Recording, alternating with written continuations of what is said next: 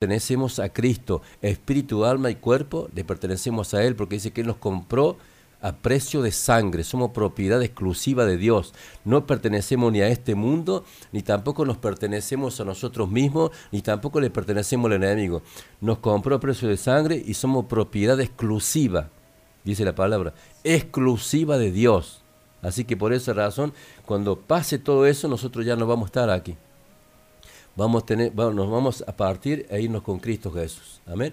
Ahora, dice acá, ¿qué significa liberación? ¿qué significa?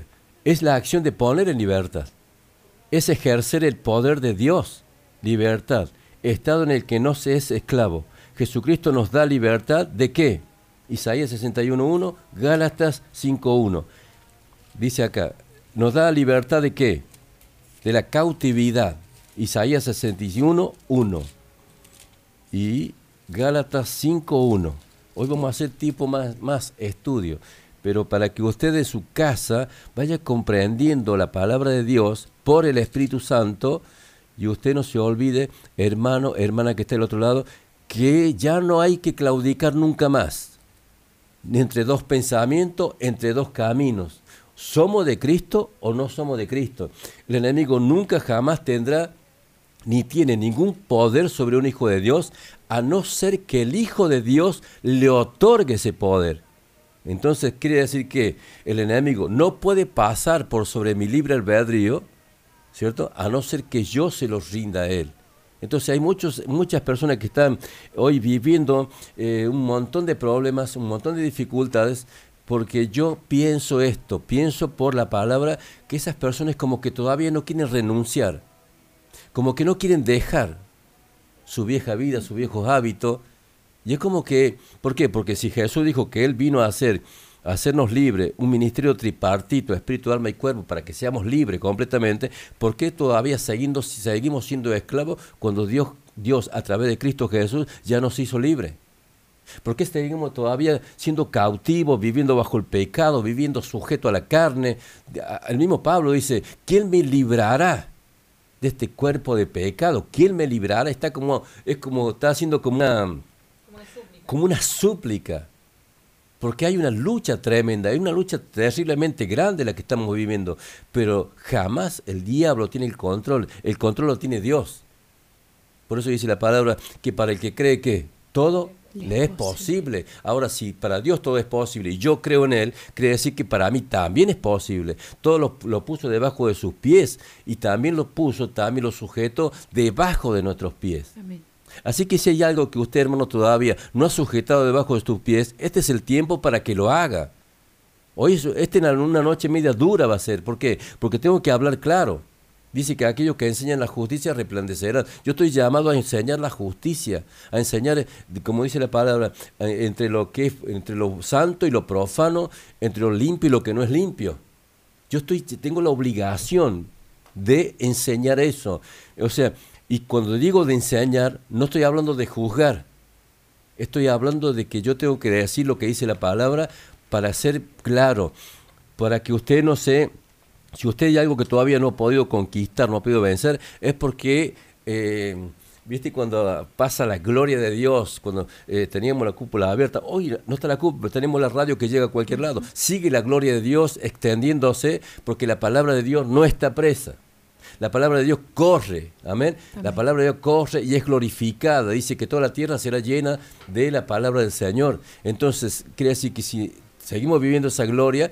¿Y por qué? Cuando esa gloria se mueve y se, se, se, mueve tremendamente y vemos cómo ahí hay gente que se, los demonios se manifiestan en ciertas personas que, que tienen ciertas cosas todavía arraigadas y vemos que eso no puede soportar la unción, la gloria de Dios, se revela, si quiere, o sea, no le queda otra que salir, pero hay otras personas como que no se manifiestan, ¿por qué? Porque, Porque ellos consienten, o sea, hay un libre albedrío que es la libre voluntad y yo a veces, nosotros a veces consentimos con lo que está guardado allá adentro, con aquellas cosas que no queremos dejar, con aquellas cosas que no queremos eh, desarraigarnos, como decíamos el otro día sobre eh, que tenemos que desarraigar de nuestro corazón todas las cosas que pueden estar guardadas ahí. Despojados del viejo hombre. Y si dice la palabra del Señor, que el Señor dice que escudriña la mente y el corazón. Él escudriña la mente y el corazón y eso está, eh, yo conozco, vamos a leer Isaías 66, 18, Isaías 66, 18. El que lo tiene lo lee. Porque yo conozco sus obras y sus pensamientos. Tiempo vendrá para juntar a todas las naciones y lenguas, y vendrán y verán mi gloria. Amén. Yo escudriño que dice los pensamientos. Los pensamientos. Dice ahí eh, Jeremías 17:10. 17:10. Y Mateo 22, 37. Yo Jehová que escudriño la mente, que pruebo el corazón para dar a cada uno según su camino, según el fruto de sus obras. Como dice entonces, yo escudriño la mente y el corazón. El Señor, nada queda oculto. Todo es expuesto por la luz. Hemos recibido Cristo, el Espíritu Santo dentro de nosotros, la luz comienza a resplandecer dentro de nosotros y no hay tiniebla que pueda prevalecer contra esa luz. Usted y yo, hermanos, somos luz.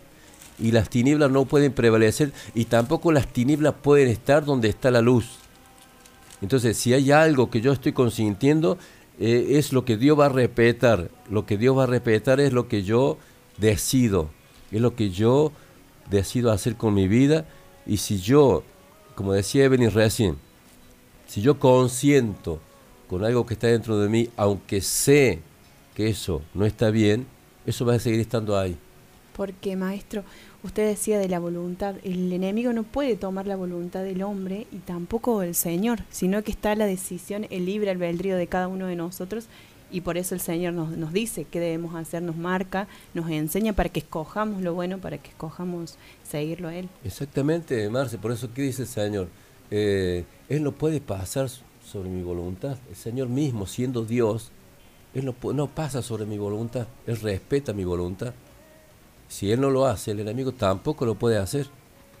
Por eso el enemigo que hace tienta, tienta, tienta, seduce de, de muchas formas, de muchas maneras, para que yo le ceda la voluntad. Y cuando yo le cedo la voluntad, Él ahí puede hacer muchas cosas. Pero, ¿qué estamos? yo estoy hablando en esta noche, un poco así medio medio, no sé, como un loco, si se puede decir, porque quiero que las personas, quiero que mis hermanos se den cuenta de todo esto y que puedan ser libres y que decidan por Cristo hoy, que no deciden, que no, que no, que no estén todavía claudicando entre dos pensamientos, entre el mundo, entre aquello, esto, aquello, o soy de Cristo o no soy de Cristo, porque cuando venga el Señor a buscarnos y nos lleve en esa nube de gloria, no tiene que haber nada no tiene que haber nada arraigado en nuestro corazón que nos liga a las tinieblas y que nos liga a este mundo. Amén. Y ahí dice en Mateo 22, 37. Jesús le dijo, amarás al Señor tu Dios con todo tu corazón y con toda tu alma y con toda tu mente. Amén. Con todo tu corazón, con toda tu alma y con toda tu mente. Acá está hablando el Señor que así como somos completos nosotros, completos tenemos que amar a Dios, servirle a Dios y ser para Él en forma completa, íntegros para Dios. No, en parte, no en media, sino íntegros. Mente íntegra, corazón íntegro y toda nuestra vida, espíritu, alma y cuerpo y, eh, limpios para Dios. Acá dice mm, Efesios 5. Eh, 8 para ir agregando lo que estaba compartiendo, dice, porque en otro tiempo erais tinieblas, mas ahora soy luz en el Señor. Andad como hijos de luz. Amén. ¿Y qué dice Romanos 7:23? Va a buscar ahí Marce.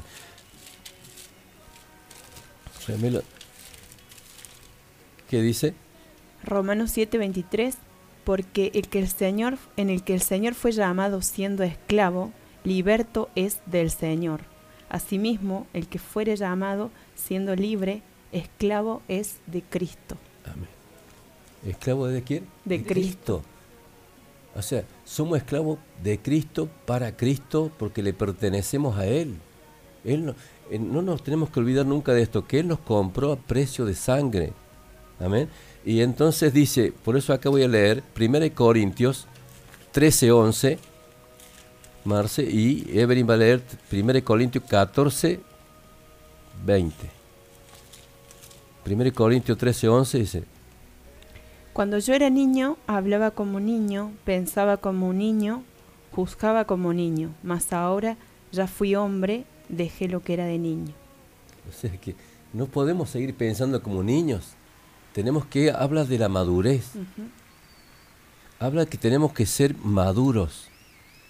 Dios busca madurez y también busca sinceridad de corazón, porque para poder ser libre uno tiene que sincerarse para con Dios, pero también con uno mismo primero. Lo que Dios está buscando en este tiempo es, es, es la palabra clave. Que hay, hay, una canción de que, que Rabito lo canta y dice que Dios está buscando sinceridad a nosotros como hijos de Dios, como pueblo, como iglesia. No lo podemos mentir a nosotros mismos, tampoco le podemos mentir a Dios. Dios dice que escudriña la mente y el corazón. Y aún sabe la intención del Y aún las intenciones del corazón y de los pensamientos. Por eso tenemos que decidirnos en este tiempo, decidirnos a quién servimos, a quién seguimos. Amén. ¿Qué dice ahí? Eh, primera de Corintios 14, 20 dice, hermanos, no sois niños en el modo de pensar, sino sed niños en la... Perdón. Hermanos, no seáis niños en el modo de pensar, sino sed niños en la malicia, pero maduros en el modo de pensar. Amén. ¿Cómo tiene que ser? Maduros. ¿En qué? En nuestra forma de pensar. Porque ¿qué dice la Biblia ahí en Proverbios? ¿Qué dice en Proverbios? Proverbio, Proverbio, acá lo tengo anotadito, Proverbio 23.7 ¿Qué dice 23.7? Porque cuál es el pensamiento en su corazón, tal, es, él. ¿Cuál es tu pensamiento en tu corazón? Es lo que vos vas a hacer. ¿Qué dice ahí? Proverbio 23.13. Dice así, no rehuses corregir al, perdón, 23.13, eh, no rehuséis corregir al muchacho, porque si lo castiga con vara, no morirá. No sé si ese es el pasaje 23, 13. Proverbios 24, 1. No tengas envidia de los hombres malos, ni desees estar con ellos, porque su corazón piensa en robar e inequidad hablan sus labios. Amén. ¿Qué dice? Dice? ¿Qué dice el 8 y el 9? Ahí nomás. Al que piensa hacer el mal, le, le llamarán hombre de malos pensamientos el pensamiento del necio es pecado y abominación a los hombres el escarnecedor. Estamos yo cuando hablo de la palabra esta, no estoy hablando, estoy hablando para las personas.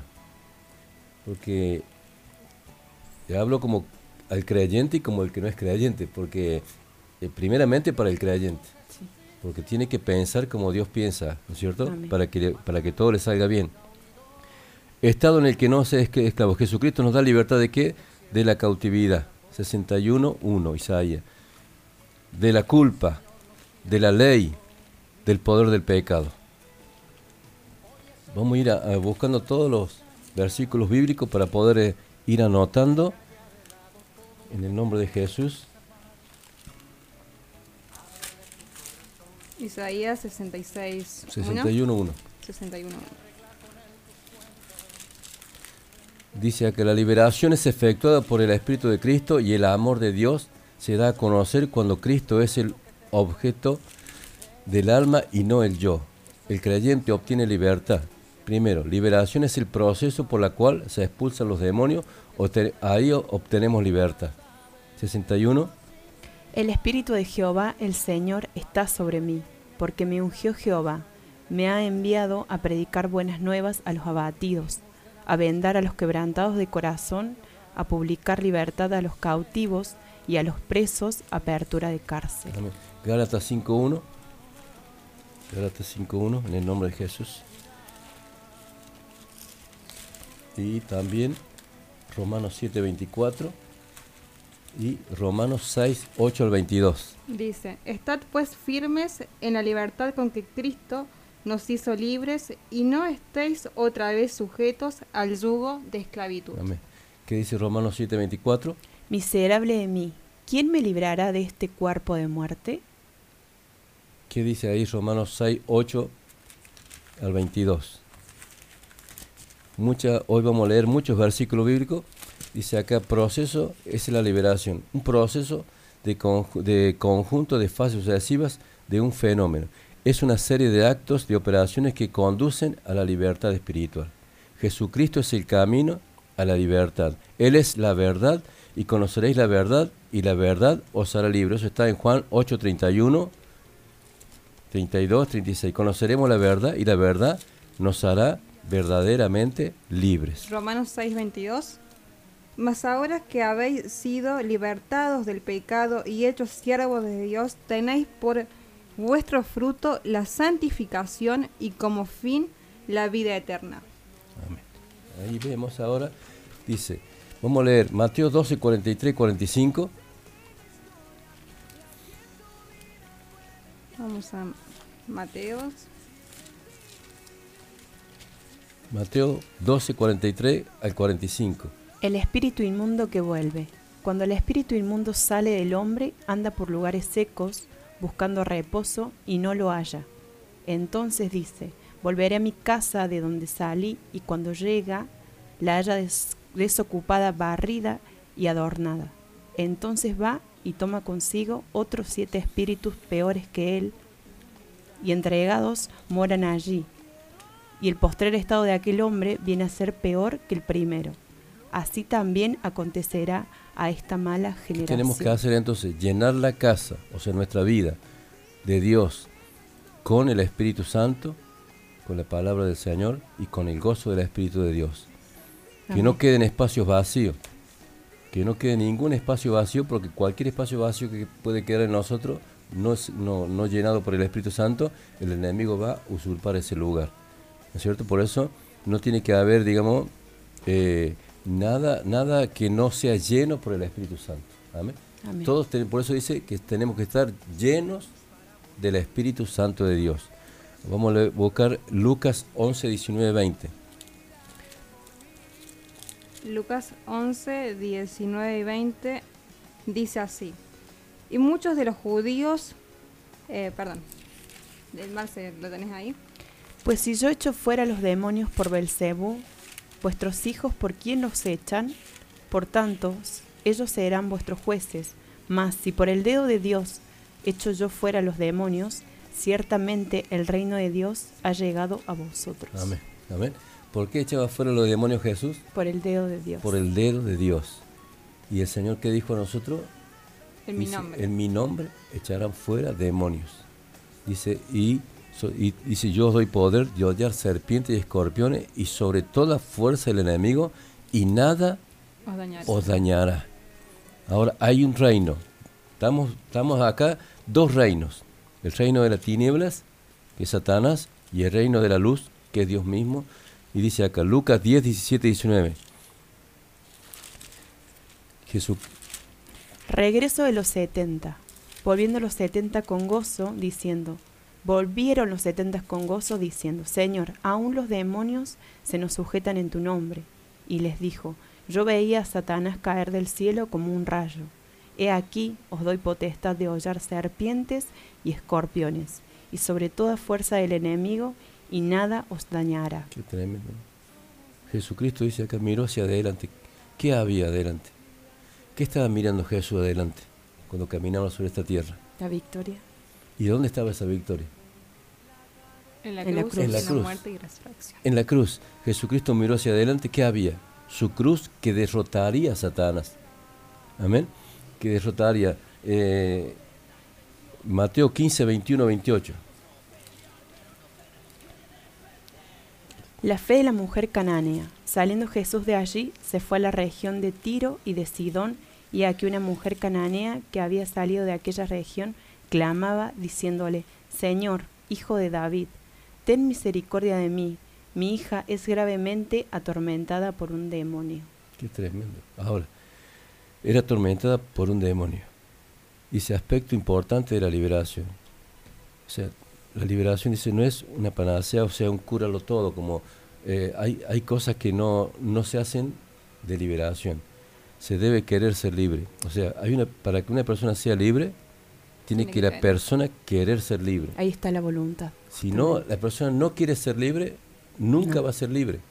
Por eso es muy importante el primer paso, es que la persona quiera ser libre, ¿cierto? Y dice, querer dejar el pecado, querer confesar, ¿cierto? Y convertirse de verdad a Cristo Jesús. Tiene que ver con el arrepentimiento, con crucificar la carne. Ahora, ¿cuáles son los orígenes de los demonios? Creado perfecto, querubín protector, tenía sabiduría, era hermoso, perfecto en todos sus caminos, ya lo habíamos leído. Dice, eh, caída de Satanás, rebelión contra Dios, fue hallada, eh, iniquidad, profanó el santuario, engañó la tercera parte de los ángeles, fue echado del cielo, destino de Satanás, el lago de fuego y azufre. Satanás usa un arma muy eficaz, la naturaleza vieja. ¿Cuál es, cuál es la, naturaleza vieja? La naturaleza caída, de pecado. Ahora, si nosotros estamos en Cristo Jesús, ¿qué pasó? La naturaleza vieja fue crucificada juntamente con Cristo. Por esa razón, este, acá quería leerle una palabra que dice, descripción de los demonios. Tienen personalidad, tienen nombre, hablan, tienen emociones, tienen voluntad, o sea, son muy inteligentes muy, muy inteligentes, son espíritus malos e inmundos. Eso está en Marco 17, no lo vamos a leer. Marco 9, 17 al 25. Causan opresión. Sujet, sujetar, ¿qué, tiene que ver con la opresión? Sujetar, dominar. Qué tremendo. Niveles de opresión, depresión. ¿Qué quiere decir depresión? Decaimiento del ánimo. Opresión, sujetar. Obsesión, preocupación que influye en uno cortando la voluntad, posesión que obra con maldad, apoderarse del espíritu del hombre, otro espíritu, amén, que se apodera del espíritu del hombre. Manifestaciones causadas, fuerza sobrenatural, hacen y dicen cosas extrañas, hablan y usan la voz de la persona u otro distinto, alteran la personalidad de la víctima, o sea, de la persona. Puede, ahora vemos esto, ¿puede un creyente estar poseído? pregunta que nos hicimos al principio. ¿Puede estar endemoniado un creyente? Ahora yo le pregunto a las personas que están del otro lado. Amén.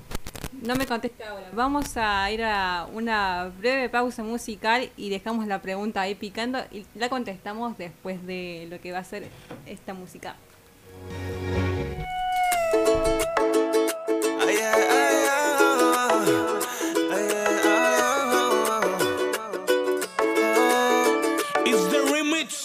Yo sé lo que es caminar camino bien. El hombre va a traicionarte también. Si no eres tú, dime quién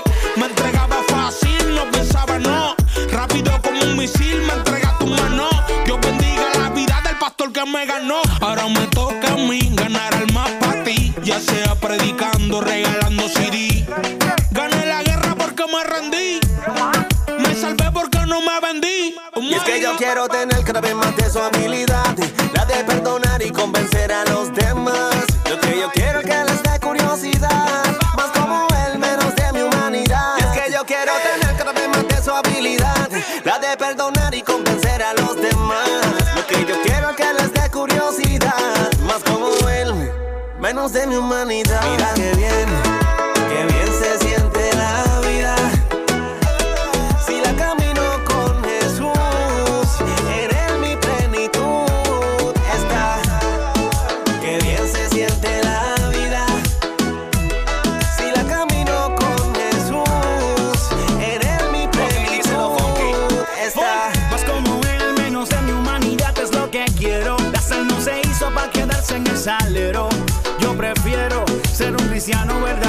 ser libre y prisionero. Y yo siempre hablaré de lo mucho que has hecho en mí, mi casa y mi familia. ¿Qué más puedo pedir? Para hacer que otros vivan tuve que morir. Ahora me toca a mí servir y el agua repartir. Es que esta vida nueva, la tranquilidad, voy dejando huellas de felicidad. Que a donde quiera que yo vaya, tú y es que yo quiero tener cada vez más de su habilidad, la de perdonar y convencer a los demás.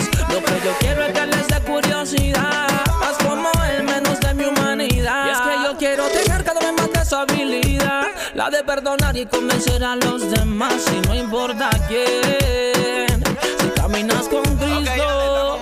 Míralo, mírame, mira qué bien. Ando con él y mi cambio fue de cero a cien. Ya no vivo en la esclavitud ni soy reina. Ahora voy en la delantera, viviendo a su manera. Es que y ahora soy fuerte con la verdad, pero mucho más la debilidad. Yo tengo la certeza de que tú nunca me soltarás. Ey, no es que vivo la vida haciendo lo que quiera. Yo vivo como quiero y por eso la vivo entera. Solo tú, ¿quién soy yo?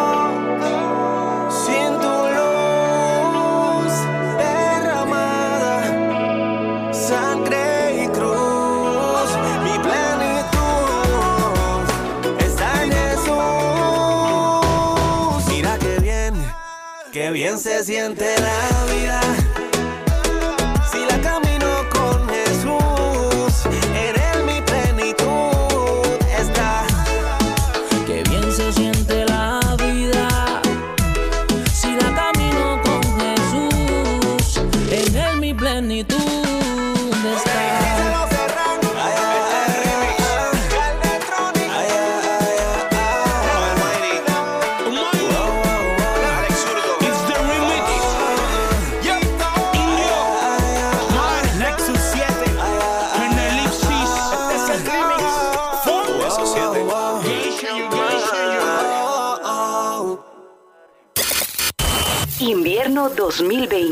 Inicio espacio publicitario. Libertad en la red 100.9. Transmitiendo vida.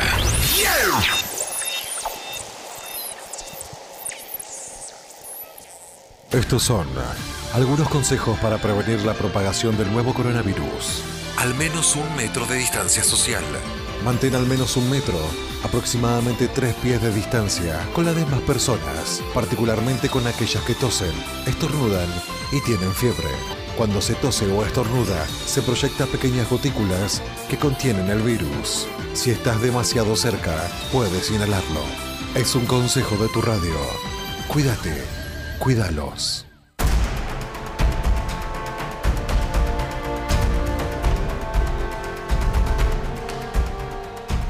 Anhelo es que toda la gente, en todo lugar, se encuentre con Dios y su Hijo Jesucristo a través de un mensaje al corazón, sin ningún tipo de impedimento. Para esto servimos a las personas y lo hacemos por medio de la evangelización con nuestros colaboradores y en el deporte y a través de la educación, en nuestro colegio, nuestro instituto bíblico y exaltando la palabra de Dios con incontables áreas de servicio. Tu aporte al Ministerio Evangelístico Dios es Amor contribuye al desarrollo de la misión con la que Dios nos ha establecido en esta tierra. Si querés colaborar con nosotros, lo podés hacer utilizando el medio de pago que prefieras, ingresando a nuestra página web www.medea.com.ar. una institución con vida. Ahora no solo nos podés escuchar, sino que también ya nos podés ver en nuestro canal de televisión digital libertadenlared.com. Contenido que da vida. No te pierdas la transmisión en HD y sin cortes de un mensaje al corazón por nuestro nuevo canal de TV. Búscanos en libertadenlared.com barra TV y mira la programación. Libertad en la red, una nueva manera de sentir, escuchar y transformarse. ¿Qué efectos tuvo en la economía el propio Trump, el presidente de Estados Unidos? Hay una desaceleración muy fuerte. Que la pandemia no te apague. El momento de incrementar tus ventas es ahora. Lo único que tenés que hacer es promocionar tu servicio de delivery. ¿No lo tenés? Implementalo ahora, con todas las medidas de seguridad e higiene correspondientes. Ahora bien, ¿cómo haces que se enteren todos? Te comunicas con la radio. Departamento de ventas de la radio, hola. Hacemos tu spot comercial dándole la creatividad que tu producto, marca o empresa necesitan. Fácil, rápido, económico y cómodo. No te olvides, quien vende primero, vende mejor. Empezá a vender más. Llama a la radio. ¿Y vos? Quédate en casa. Muchos pueden ofrecerte un desayuno sorpresa o una picada para momentos especiales, pero bien hechos, solo nosotros. Bien hechos. Bien hechos. 246. Desayunos. Meriendas. Picadas. Y momentos únicos. Bien hechos. Comunicate con nosotros al 0351 702 3575. Búscanos en Instagram y Facebook como Bien hechos. Libertad en la red. Contenido que da vida. Somos el invierno 2020 que está en tu radio. Fin de espacio publicitario. Libertad en la red. 100.9. Transmitiendo vida.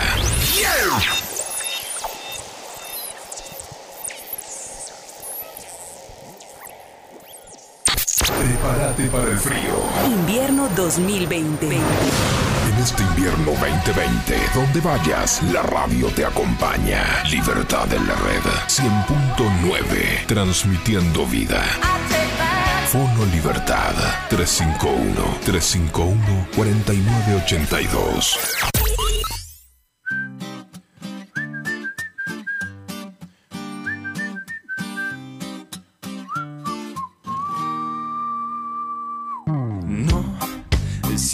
Otra vez fallé. Parecía que iba bien, pero mi mente me engañó otra vez. Sé que no puedo permitir que la duda se apodere y después no me deje salir. Y si tal vez, lo siento, me mata el sentimiento hasta la noche. Entonces seguimos con muchas preguntas que han llegado al WhatsApp y la vamos a pasar a, leer porque la verdad que la gente está inquieta y quiere saber, quiere aprender en la palabra, así que vamos con los mensajes que han llegado. ¿A qué número? Al 351-351-4982 se comunicó la gente con nosotros, nos dejaban saludos también, pedidos de oración, preguntas, así que vamos a estar leyendo algunos de ellos. Bendiciones, amados hermanos, qué hermoso es tener su visita en casa. Besos y abrazos para todos ustedes y mil gracias al querido maestro Saba por todas sus enseñanzas. Soy Julio López de Saldan. Saludamos a Julio por estar del otro lado, muchas gracias. Dios bendiga sus vidas, saludos para el maestro y cada uno de, de la radio. Tengo una pregunta, ¿cómo hago para limpiar mis ojos? Porque eh, me tira la carne o me tienta la carne y soy de mirar mucho eh, las mujeres y realmente me cuesta muchísimo. Gracias. Ahí está para el maestro, está ahí chequeando. Sí, no, es que yo creo que siempre hay una lucha, ¿cierto?, entre la carne. Eh, el mismo Pablo decía, siento dentro de mí una lucha interna, mi carne contra el espíritu, el espíritu contra la carne, y esto se oponen entre sí, y queriendo hacer lo bueno, que no que digo, termino haciendo lo malo que no quiero. Pero bueno, es una lucha, pero tenemos que saber de que la carne ya fue crucificada, que la carne fue crucificada eh, en Cristo Jesús, entonces ya la carne dice, eh, deudor, deudores, dice, dice, deudores somos no a la carne, para que vivamos según la carne. Porque aunque andamos en la carne, no militamos según la carne, porque las armas de nuestra milicia no son carnales, sino poderosas en Dios para destrucción de fortaleza, y derribando todo argumento y todo altivez que se levante en contra del conocimiento de Dios, y llevando cautivo todo pensamiento en obediencia a la palabra, a Cristo Jesús. Y teniendo en cuenta, maestro, que tenemos dominio propio, la palabra nos dice que el Señor no nos ha dado espíritu de cobardía, sino de amor, de poder y, ahí tiene- dominio ahí tiene propio. que surgir el fruto del Espíritu.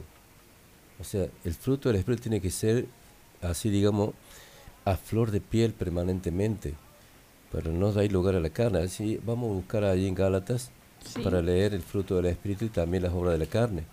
Cómo opera el enemigo influenciando nuestra propia carne para hacerlos caer, para, para hacerlos tentar, digamos, y, y apartarnos de Dios. En el caso de este oyente nos decía que bueno tenía debilidad en cuanto a las mujeres, que no le costaba dejar de mirar a las mujeres. Capaz que en su corazón dice, bueno, yo renuncio a esto, pero tengo que buscar también de santificarme, de llenar mi mente y mis pensamientos con la palabra de Dios y en la oración para, para que cuando venga esa tentación vencer y saber que es- en el nombre de Jesús podemos cerrar esa puerta y no darle lugar al diablo. Voy a leer a él en, en Romanos 8, dice, ahora pues ninguna condenación hay para los que están en Cristo Jesús. Los que no andan conforme a la carne, sino conforme al Espíritu. O sea que los que andan conforme a la carne sí hay condenación. Porque la ley del Espíritu de vida es Cristo Jesús, me ha librado de la ley del pecado y de la muerte. Porque lo que era imposible para la ley, por cuanto era débil por la carne, Dios enviando a su Hijo en semejanza de carne, de pecado, y a causa del pecado condenó al pecado en la carne, para que la justicia de la ley se cumpliese en nosotros, que no andamos conforme a la carne, sino conforme al Espíritu. Porque los que son de la carne piensan en las cosas de la carne, pero los que son del Espíritu en las cosas del Espíritu, porque el ocuparse de la carne es muerte, pero el ocuparse del Espíritu es vida y paz. Dice, por cuanto los designios de la carne son enemistad contra Dios, porque no se sujetan a la ley de Dios, ni tampoco pueden. Y los que viven según la carne no pueden agradar a Dios. Mas vosotros no vivís según la carne, sino según el Espíritu, si es que el Espíritu de Dios mora en vosotros. Y si alguno no tiene el Espíritu de Cristo, no es de él. Pues si Cristo está en vosotros, el cuerpo en verdad está muerto a causa del pecado.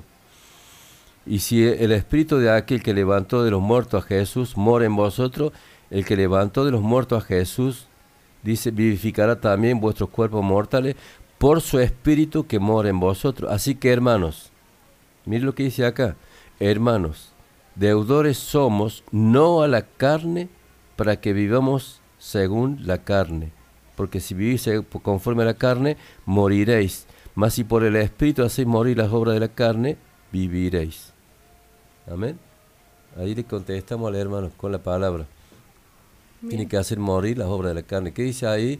Ahí tiene que haber, en Gálatas está el fruto del Espíritu Santo y también están las obras de la carne. Dice, y manifiestas son las obras de la carne, que son adulterio, fornicación, inmundicia, lascivia, idolatría, hechicería, enemistades, pleitos, celos, iras, contiendas, disensiones, herejías, envidias, homicidios, borracheras, orgías y cosas semejantes a estas, acerca de las cuales os amonesto, como ya lo he dicho antes que antes que los que practican tales cosas no heredarán el reino de Dios. Ahí están, las obras de la carne. ¿Qué dice ahí del fruto del Espíritu Santo? Y continúa diciendo Gálatas 5, 22. Mas el fruto del Espíritu es amor, gozo, paz, paciencia, benignidad, bondad, fe, mansedumbre, templanza. Contra tales cosas no hay ley. Como decía recién la palabra, dice, lo que, porque los que son de la carne piensan en las cosas de la carne, pero los que son del Espíritu en las cosas del Espíritu, porque el ocuparse de la carne es muerte. Ahí el ocuparse de la carne produce todas esas obras de la carne, pero el ocuparse del Espíritu es vida y paz. ¿De qué me tengo que ocupar? Del Espíritu. Del Espíritu. Buscar al Espíritu Santo, enamorarse del Espíritu Santo, tener comunión con el Espíritu Santo, amarlo al Espíritu Santo, que es Dios, ¿cierto? Para que, para que de nosotros pueda fluir el fruto del Espíritu Santo. Amén. No las obras de la carne. Ya ha sido crucificada la carne, ya dijimos recién. O sea que ese hermano creyente tiene que, tiene que buscar a Dios y renunciar a toda influencia del enemigo y también querer, querer. Esa persona tiene que querer ser libre. Porque dice que para los que creen todo es posible. Dice que el Señor nos ha dado poder y autoridad para poder ser libre de todo eso. Pero tiene, tiene que querer el hermano ser libre. Si él no quiere ser libre, nunca va a ser libre de eso. Ahora el enemigo siempre va a venir con una tentación. Dice que cada uno somos tentados y seducidos en nuestras concupiscencias. Pero sabemos que en Cristo somos más que vencedores. Siempre, siempre en Cristo somos más que vencedores. Todo lo podemos en Cristo que nos fortalece. Maestro, trayéndolo un poquito a este tiempo y a la vida cotidiana, ¿no? Y a los jóvenes y a los adultos, obviamente también, los cuales están constantemente relacionados con el mundo, el cual influencia en su comportamiento y costumbres. ¿Cómo hacer para resguardar la mente en la facultad, en el trabajo, con las amistades, maestro? ¿Cómo uno puede hacerlo? ¿Cómo lo podemos hacer? Este, consagrándonos para Dios. ¿Cierto? Llevar una vida consagrada, tener un devocional diario, buscar en la palabra cada día, de, o sea, eh, hablamos así, hacemos una rutina. Me levanto la mañana bien temprano, supongamos, yo entro a mi trabajo a las 6 de la mañana, me levanto dos horas antes para orar, para buscar su palabra, ¿cierto? Para encomendar al Señor el día, de, el día que voy a transitar en mi trabajo, en la facultad, en el estudio, donde sea, y de esa forma este, eh, resguardado por Dios. Ahí, ¿qué hago la mañana? ¿Sabe qué hago yo, marzo de la mañana? Me revisto con toda la armadura de Dios. Gloria a Dios. Está pues firme y en vuestros lomos. Y ahí empieza la armadura de Dios. Este, la coraza, o sea, el yelmo de la salvación, la coraza de justicia, cinturón de la verdad, el apresto de la, ¿cómo se llama? La sandalia, del de del Evangelio de la paz, eh, el escudo de la fe, la, la espada del Espíritu que es la palabra de Dios. Bueno, yo todas las mañanas me pongo esa armadura y así transito todo el día. ¿Por qué? Porque sé que en el transcurso del día el enemigo va a tratar de, de alguna forma de tentarme, ¿cierto? En, en muchas áreas de mi vida. La mente, el corazón, el cuerpo, muchas áreas de nuestras vidas. Y no ignorando, maestro, que somos seres espirituales, que por ahí usted hablaba del alma y por ahí eh, uno como persona o la persona que no tiene al Señor en su corazón no tiene en cuenta lo que, lo que no se ve. Y el alma, justamente había una charla que, que puedo escuchar de dos personas que yo estaba en ese momento y hablaban del alma, eh, ellos no son cristianos, pero una persona le, le, comentaba a la otra y decía como que el alma como no se podía ver no era real, pero justamente eh, es más real de, de lo de aún de nosotros mismos, porque nosotros estamos por un determinado tiempo, pero el, el alma es eterna. Pero dice que las cosas que se ven son temporales y las que no se ven son eternas. Ahora Dios nos formó, como decíamos al principio, de espíritu, alma y cuerpo. O sea, dice que el espíritu siempre está dispuesto, mas la carne es débil. Cuando habla de la carne, habla también del alma. Sí. Y ahí por eso hablaba de las obras de la, de la, de la carne, que son obras de la, del alma. Ahora, ¿A quién, le dio Dios, ¿A quién le dio Dios el poder de gobernar? Dice que somos reyes y sacerdotes para Dios. Al espíritu del hombre. ¿Dónde mora el Espíritu Santo? En el espíritu del hombre. Somos templo, casa de Dios, pero el Espíritu Santo mora en el espíritu del hombre. Cuando el, Espíritu Santo mora en el espíritu del hombre, el espíritu del hombre es cuando ahí vuelve a tener la identidad de Dios y ahí se cobra el poder de gobernar. Ahora, ¿quién tiene que gobernar el alma? Nosotros. El espíritu del hombre, unido al Espíritu Santo. Sujeto al Espíritu. O sea, que el alma tiene que estar sujeta siempre al espíritu del hombre y el, espíritu del hombre sujeto a Dios. Por eso, ¿por qué la gente que no conoce a Cristo, por qué la gente que no conoce a Cristo todavía sigue, sigue en la carne? Porque sigue gobernando el alma. ¿Y por qué el espíritu no gobierna? Porque el espíritu está, digamos, eh, cauterizado a causa del pecado. Dios lo creó al hombre espíritu, alma y cuerpo, de esa forma espíritu, alma y cuerpo, y Dios lo, dio vuelta. Sí. Cambió el diseño de Dios. Cuerpo, alma y espíritu. Entonces el espíritu quedó abajo de todo. Entonces por eso Dios a nosotros nos restaura y nos vuelve, nos vuelve como una nueva creación, pero nos vuelve al, al, diseño original. diseño original de cómo fuimos formados. Entonces ahora yo, mi espíritu donde está unido al Espíritu Santo, por lo tanto ahora mi espíritu tiene el poder de gobernar con Cristo. Y entonces ¿qué hago yo? Le ordeno, como decía David, alma mía, alaba a Jehová. Alma mía, ¿por qué te abaste dentro de mí y por qué te turbas? O sea, el hombre este espiritual estaba hablándole al alma y ordenándole al alma. O sea que el alma nunca puede gobernar sobre un hijo de Dios, porque el Hijo de Dios ya recibió y fue restaurado en la posición como reyes y sacerdote para Dios.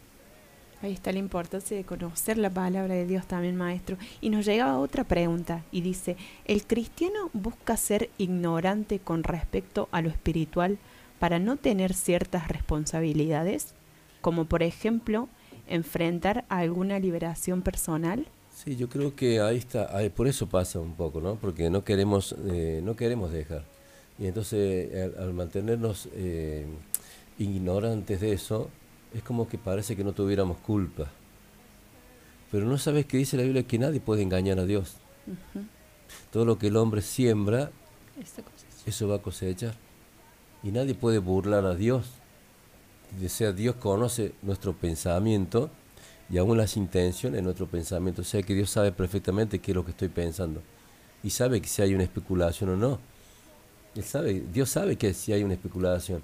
Y sabe, sabe Dios que la persona no quiere no quiere conocer la verdad, ¿cierto? Para no dejar lo que está haciendo. La palabra nos invita a conocer la verdad para que podamos ser libres y tomar ese compromiso, porque a veces está esa falta de, compromiso, el, no querer, el decir, en bueno... Noche, Dios está confrontando a esa persona, porque la palabra te confronta. La palabra te confronta a vos mismo como en un espejo, ¿no es cierto? Para que vos te veas por esa palabra, ¿no es cierto? Que lo que está bien y lo que está mal. Y nadie puede decir, por eso hablamos mucho de la palabra, yo mucho, di muchos mm, versículos bíblicos para que la persona lo anote y después lo lean cuando estén solos o a la mañana o en cualquier momento en su devocional. Pueden leer la palabra. ¿Por qué? Porque la palabra es la que escudriña y que entra como espada de doble filo hasta partir el alma y el espíritu y digamos y saca a la luz lo que está oculto y a veces también saca lo que yo no quiero que saque y, y, saca lo que yo no quiero lo que yo no quiero ver lo que yo no quiero dejar pero el Espíritu Santo por la palabra te expone y te dice qué querés hacer con esto lo querés dejar o querés sacarlo entonces bueno ahí está la decisión como decimos recién también de la decisión de cada uno. Y cuántas veces guardamos cosas hasta por años eh, teniendo quizás años de conocer a Cristo, o a veces, o soy nuevito, pero eh, son esas cosas que nos tenemos que decidir, pero nos tenemos que decidir hoy, como decía. Y a veces, eh, viste, te golpea con la misma piedra 20 millones de veces y es como que nunca podés tener una, una total, absoluta libertad y también una total y absoluta vida en santidad. Y es como que vas siempre de fracaso en fracaso. Y, y, vos muchas veces pedí oración y pedí oración y, y aunque vengas a la, iglesia todo el tiempo, pero si en tu vida no hay sinceridad, esa es la palabra clave. Le digo para esa persona que estaba preguntando. La palabra clave es la palabra sinceridad. Tenés que ser sincero con vos mismo, sincero con Dios. ¿Cierto? Ya, ya no se puede estar jugando a ver qué es lo que puedo dejar y qué no puedo dejar. Hoy, hoy es el tiempo difícil, dice, aprovechando bien el tiempo porque los días son malos. ¿Cierto? ¿Y que, cuál ¿De qué forma voy a aprovechar bien el tiempo? Y poniéndome a cuenta con Dios, reconciliándome con Dios. ¿Cierto? Y así como decía David, Señor, he pecado contra ti, contra ti solo he pecado, he hecho lo malo delante de tus ojos. Él reconoció su pecado. Y al reconocerlo también lo confesó. Pero dice la palabra que el que confiesa su pecado y se aparta alcanza misericordia. Tiene que entrar en, el juego el arrepentimiento, el cambio de actitud. Tiene que haber sí o sí un cambio de actitud, un arrepentimiento. Y aquí nos dices bendiciones, hermanos, mi lucha es con mi lengua y pensamiento. Busco del Señor, pero entro en habladuría, juzgo. Es una lucha, nos dicen. Bueno, eh, tiene que, o sea, tiene que sujetar eso, ¿no? Tiene que sujetar su ese miembro pequeño que es la lengua. Cambiar su forma de pensar primero. Tiene que cambiar su forma de pensar. Y cuando cambie su forma de pensar, también va a cambiar su forma de hablar. Sí, tiene que, tiene que cambiar su forma de hablar, porque dice que quedamos nosotros enlazados con los propios dichos en nuestra boca, ¿cierto? Y con lo que confesamos para otro, también esa palabra que nosotros la confesamos para otras personas, también nos llega a nosotros. Amén. Estamos sembrando algo y estamos, vamos a cosechar eso. Lo que sembramos para otros, bueno o malo, también lo vamos a cosechar para nosotros. Amén. Nos llega otra pregunta, maestro, y nos dice, bendiciones de equipo, está muy lindo lo que están compartiendo, son de mucha bendición. Les quería preguntar al maestro, tengo un hermano que todos los años le agarra depresión y lo tira a la cama. ¿Serán demonios que los toman? Puede ser, puede ser también eso, una influencia, ¿cierto? Una influencia es algo que, que ataca desde afuera.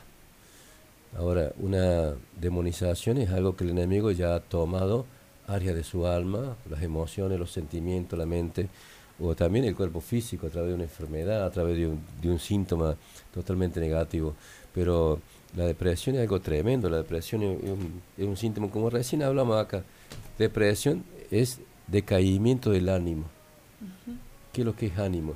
Ánimo tiene que ver con el alma, ¿cierto? Me siento animado o me siento desanimado. O sea, cuando yo me desanimo, por eso dice, yo he venido para traer, para traer las buenas nuevas a quienes, a los abatidos. Abatido quiere decir depresión, cuando la persona ha perdido el ánimo, eh, la fuerza, digamos, ¿cierto? Ya no tiene fuerzas. Eso se llama depresión. Y eso tiene que ver también con algo que surge desde adentro. Hay, un, hay algo que surge desde adentro nuestro, en nuestras emociones, en nuestros pensamientos. Tiene que ver también con los pensamientos. A veces Por eso, bueno, tiene que, eh, tiene que buscar, ¿no es cierto? Bueno, que sería bueno eh, hacerle una administración a esa persona para ver qué, qué pasa con esa persona, que, por qué está pasándole esto todos los años, ¿no es cierto? Llega un tiempo y dice que le pasa lo mismo. Bueno, a mí me pasaba algo parecido hace mucho tiempo y estando en Cristo, ¿no? Pero hace mucho tiempo. Eh, todo, supongamos, cuando llegaba junio, julio, siempre para esa fecha yo tenía un accidente. Después me di cuenta. Porque qué, qué raro que decir, siempre cuando llega esa fecha, o me accidentaba, me golpeaba, algo me pasaba. Y es como que hay, hay cosas marcadas. Que bueno, el Espíritu Santo, cuando es como que el Espíritu Santo me despertó y me di cuenta por el Espíritu Santo que me, me, hizo ver esa realidad, me hizo ver que algo me pasaba en esa época. Ahora, yo busqué también en oración a, para que Dios me revelara eso. Y entonces hay cosas que, que pasan en nosotros en el pasado y que a veces eh, no somos libres totalmente de eso eh, y bueno, y Dios, Dios lo saca a la luz. Esa, esa persona te podría, bueno, hablar con esa persona a ver qué pasó, qué pasa con esa persona interiormente y que esa persona pueda decir y confesar. Hay algo que a lo mejor esa persona oculta, no dice, ¿no es cierto? Y bueno, cuando uno encubre, dice, cuando uno encubre eso, no prosperará. ¿Ah? Cuando uno dice la Biblia, cuando uno encubre su pecado, dice no, no prosperará. Quiere decir que no, no va a poder salir eso. Y algo que me llamó la atención del mensaje que nos llegaba con respecto a, a lo que compartíamos es que dice que a veces como que se va, eh, estoy bien, pero después vuelvo a caer en lo mismo y cuántas veces nos sucede lo mismo, como y en diferentes áreas, diferentes aspectos, como que estamos bien y de, de pronto volvemos a lo mismo y a veces estamos bien eh, con respecto a un tema que cada una se, en su casa se lo puede reconocer si le está pasando qué es y pasan quizás tres meses, eh, un año o a veces semanas y como que estamos bien y volvemos a caer a lo mismo y, y empieza su, eso que es cíclico en la vida del Sí, sí. cristiano y hay algo que se tiene que romper de raíz. Hay algo que no, hay algo ahí que no se ha resuelto, cierto. Hay un problema interno que no se resolvió nunca. Y bueno, este, por eso recién decíamos también de buscar a Dios la intimidad, para que Dios también por la palabra, por el Espíritu Santo, le revele a esa persona. Dice que, dice, eh, ¿cómo se llama? De, que Dios saca de lo profundo del corazón, ¿no es cierto? Y, y nos trae al pensamiento para que podamos nosotros ser libres, totalmente libres de eso. Dios ya pagó el precio a través de Cristo para que seamos libres, para que seamos sanos, para que seamos victoriosos, para que seamos verdaderamente eh, hombres y mujeres de Dios y que podamos también servirle a Dios con libertad y con, con gozo en el corazón. Aquí nos dicen, bendiciones hermanos, mi problema es el carácter. ¿El carácter fuerte o, mal carácter? No nos especifica, pero Porque dice hay carácter. dos cosas, ¿no es cierto? Está el mal carácter y está el carácter fuerte. O sea, hay un carácter por ahí que es fuerte y, eh, o sea, cuando Dios te forma un carácter, te lo forma para algo. Como sé, yo soy así un poco medio tosco, ¿viste? Eh, aunque por dentro soy muy sensible. Pero porque Dios me formó en un carácter fuerte a mí para lo que es la liberación. Entonces, a veces nos, nos vemos nosotros en un campo de batalla. yo veía a- al pueblo de Israel cuando peleaba en el valle, un campo de batalla, y lo veía, ¿no es cierto?, a Moisés eh, arriba de la, de la montaña, Sí. a Ur y a Aarón sosteniéndole los brazos, porque cuando se le bajaban los brazos a Moisés, el pueblo que estaba peleando, en- el ejército que estaba peleando en el valle ahí, eh, perdía la batalla. Entonces, viste, cada vez que se le bajaban los brazos, ellos lo subían. Y, y- y yo veía cómo en, el- en ese campo eh, hay un ejército, pero no todos están en el campo de batalla. Todos somos parte de este ejército, pero hay algunos que están para consolar, algunos que están para sanar las heridas, para levantar al caído, ¿cierto? Para, eh, ¿cómo que se llama? Para sanar. Sanar, suavizar. Y a otros están al frente de la batalla. Están Confrontando. confrontando cara a cara, digamos, en esa batalla espiritual, ¿no es cierto? Y entonces a esas personas Dios le hace, le hace un carácter diferente. Le hace un carácter fuerte, un carácter que no se pueda doblegar ante el enemigo. Acá nos contestan y nos dicen el mal carácter. Bueno, ese mal carácter ya es un problema serio. Porque ese mal carácter también tiene que ver con algo que no se resolvió nunca en su vida. Amén. Algo que no se resolvió. Algo que está guardado, que está oculto, quizá puede ser una raíz de rechazo o puede ser una raíz de amargura. Y que eh, eso da su fruto. ¿Por qué? Porque eh, es como que vos, si alguna vez fuiste dañado, es como que hoy, sin darte cuenta, ¿no es cierto? Sale el fruto de adentro. Dice, por eso dice que una raíz de amargura, dice, puede ser, ¿qué pasa? Que contamina. Y entonces contaminamos a las otras personas hablando mal o de una forma, de una forma mala para expresarse. O sin querer eso, maestro, un padre se lo transmite a un hijo, si lo golpearon también puede llegar a pasar en los hijos y así sucesivamente, porque eh, también tiene que ver con una maldición. Sí, cadenas, cade- cadenas generacionales, se va transmitiendo o transfiriendo de una generación a otra, de padre a hijo, hijo, así a, de, de abuelo, padre, hijo, y así se va transfiriendo sucesivamente, ¿no es cierto? Y bueno, este, hay personas también, yo quiero decir a, a algunas personas que están escuchando, que ha sido dañada muy fuertemente, aún por sus seres más amados, ¿no? Que son las, cicatrices más grandes que se, se forman en el ser humano. ¿Y cuánto cuesta sanar, no?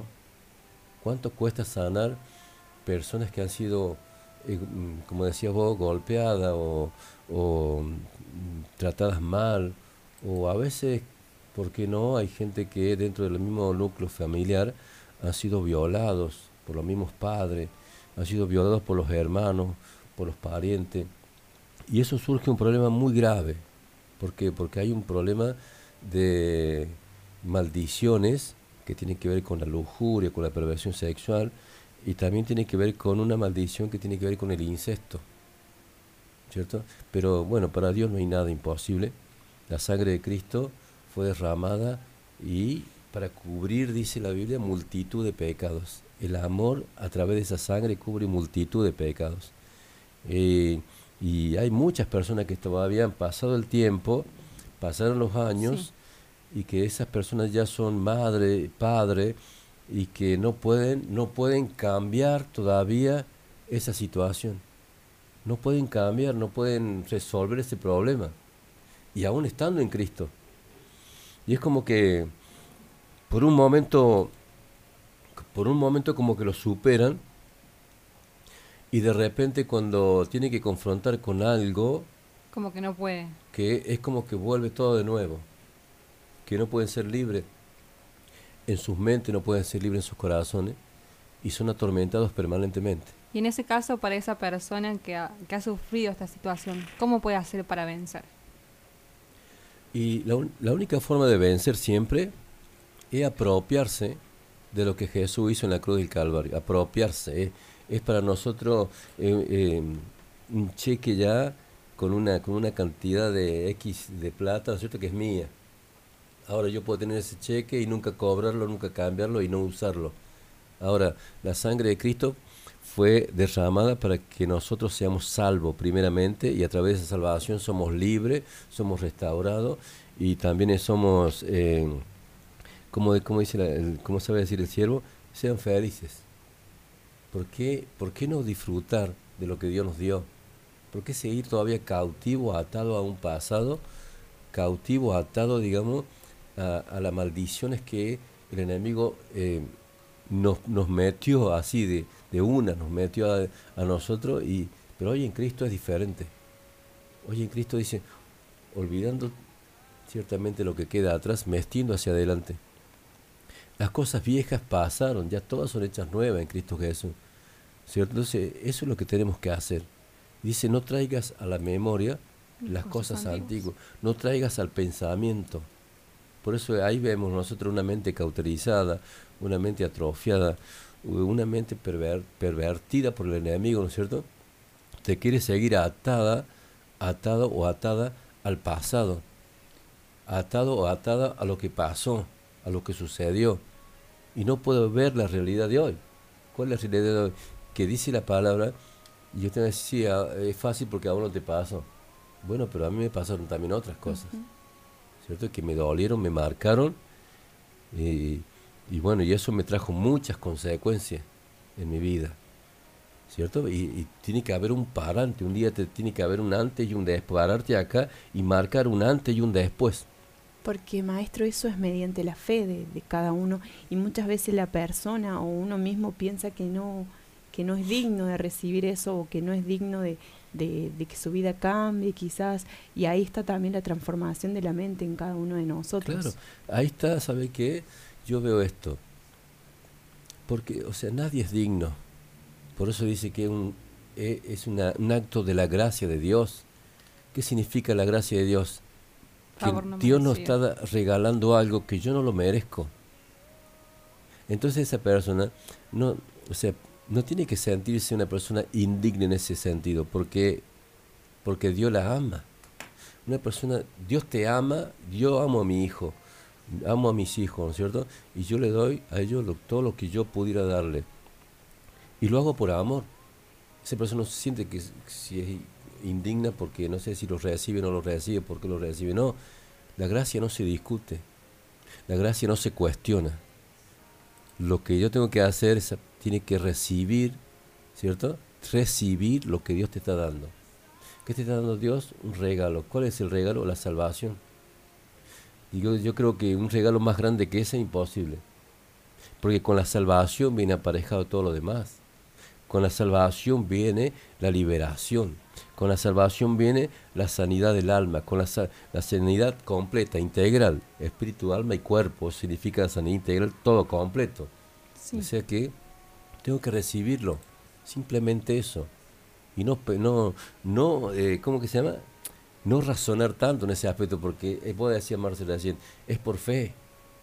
¿Por qué voy a razonar tanto? Muchas veces pensamos, pensamos y le damos vuelta a la situación y le volvemos a dar vuelta y como que nos mantenemos en esa actitud o el enemigo nos quiere hacer mantener en esa actitud. Y justamente nos dicen, hola maestro, yo sufrí abuso de niña por un familiar y quería saber si esto puede ser motivo de rechazo a mi marido. Sí, sí, por supuesto. Eso trae, trae, trae, va a traer, eh, le trae muchos problemas eh, en la convivencia, en la relación matrimonial. O sea que eh, es como que va a haber un fracaso continuo por ese rechazo, digamos. Hasta que se resuelva eso. Y se tiene que resolver, si no va a traer, va a traer un, un fracaso eh, eh, en ese matrimonio, ¿no es cierto? Y, y Dios eh, el matrimonio lo creó perfecto, ¿o no? Para que haya comunión entre esposo y esposa, siempre. Entonces quiere, qui- quiero, quiero explicarle esto, que tiene que, buscar, ¿no cierto?, ser eh, restaurada por Dios en esa área para que pueda disfrutar la vida con su esposo. Para eso Dios lo formó, para eso Dios lo puso ahí en su camino, ¿cierto? Para que puedan disfrutar de esta vida. Bien, tenemos más mensajes, Marces, que van llegando al WhatsApp. Así es, nos hacen otra pregunta, nos decían, hola maestro, bendiciones, siempre es un privilegio escucharlo. Tengo una pregunta que hacerle. Tengo una amiga que tiene mellizos de un año y uno de ellos a veces le pega eh, solo, se pega solo o le pega. Eh, muerda a su madre, ella está preocupada. ¿Qué podría hacer? Nos preguntan acá. Qué tremendo. Ella, hay disculpe maestro, dice que la madre va a una iglesia pero aún no está verdaderamente convertida. Y bueno, tiene que convertirse verdaderamente. Ahí está el tema, ¿no es cierto? Porque seguramente eh, vos recién decías que, bueno, si el padre vivió eso, la madre vivió eso, como que el hijo, obviamente, que va a nacer con eso. Habría que ver, la madre, si, si cuando estuvo embarazada, si a, lo mejor fue golpeada, fue maltratada, o cuando era chica, a lo mejor la madre, por sus padres, también era golpeada o maltratada, y bueno, y hay, algo en su corazón, hay algo en su interior, digamos, que el, el bebé lo recibe y por eso hoy se manifiesta de esa forma. Habría que, habría que hablar con esa madre para ver qué sucedió. Ahora vemos cómo se, intenta, cómo intenta el enemigo en este tiempo desvirtuar los diseños de Dios en la familia, primeramente, que es eh, eh, por lo cual está compuesta la iglesia. La iglesia está compuesta por familias, entrar a los matrimonios, entrar a los hogares. Y acá justamente nos preguntan, dice, mi papá maltrata demasiado a mi mamá, más que todo maltrato psicológico, y ella se somete y ella sufre y reconoce la maldad de él pero justamente él no sabe cómo hablar, dice, y aconsejarla para que pueda salir de eso, dice que están separados pero viven juntos. ¿Cómo así? Qué tremendo, qué problema, porque te imaginas en una casa dos personas que, que no se hablen o que se traten mal, ¿cómo hace para convivir con eso? O sea, eh, ¿cómo me gustaría? Por eso me gusta a mí eh, hablar más de frente, cara a cara con las personas, porque ahí puedo ministrar, ministrar y preguntarle cosas que a lo mejor aquí no lo puedo hacer. Por eso, ya que tenemos este, este medio por la radio, de hablar todo esto para que las personas puedan, puedan justamente hablarlas o exponerlas o confesarlas, aunque sea, ¿ah? ya que no podemos tampoco eh, reunirnos mucho, pero Dios lo está haciendo porque el Espíritu Santo es el mejor sanador que hay.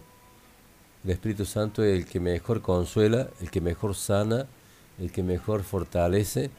Y el Señor, eh, Padre, Hijo, Espíritu Santo, Dios, eh, Él quiere restaurar primeramente a una persona como individuo, en lo personal a cada uno de ellos, en lo suyo personal, y también después también como una pareja. O sea, si yo no, yo no soluciono mi, mi problema íntimo primeramente, en lo personal, nunca voy a tener buena relación con la otra persona. Entonces Dios primeramente tiene que solucionar los problemas íntimos, personales de cada uno, ¿cierto? Y después para que haya una, una relación este, muy buena. Y eso repercute, eh, cómo estamos nosotros eh, como personas, como individuos, si nuestro corazón está sano, si nuestro corazón está limpio, como dice el maestro, al momento de relacionarme con, en mi hogar, con mi esposo, con mi hija y, aún afuera, aún afuera eso se va viendo cómo estamos y qué importante es saber que Dios en este tiempo quiere restaurarnos, en este tiempo hoy quiere hacernos libres. Sí, eh, dice que estamos viviendo los últimos tiempos ya ya estamos, estamos ahí, Cristo ya está a la puerta para venir y entonces tenemos que estar dispuestos como una, eh, como la novia ataviada, ¿no es cierto? Sin manchas, sin arrugas, sin contaminación, libres de todo eso, libres de toda amargura, de toda angustia, de toda atadura, de toda ligadura con el pasado, con el presente, con lo que sea, tenemos que ser libres. ¿Y cómo se cumple la palabra, no, maestro, cuando dice el carácter del hombre en los últimos tiempos? Y acá nos llega otro mensaje y decía, eh, una pregunta para el maestro Saba, mi marido conoce la palabra del Señor, pero no quiere cambiar. Él me trata mal, sabe que está mal, pero me maldice, me humilla, me trata verbalmente mal y con mis hijos lo hace también. ¿Qué hago? Nos preguntan acá. ¿Y qué, qué pasó con ese hombre?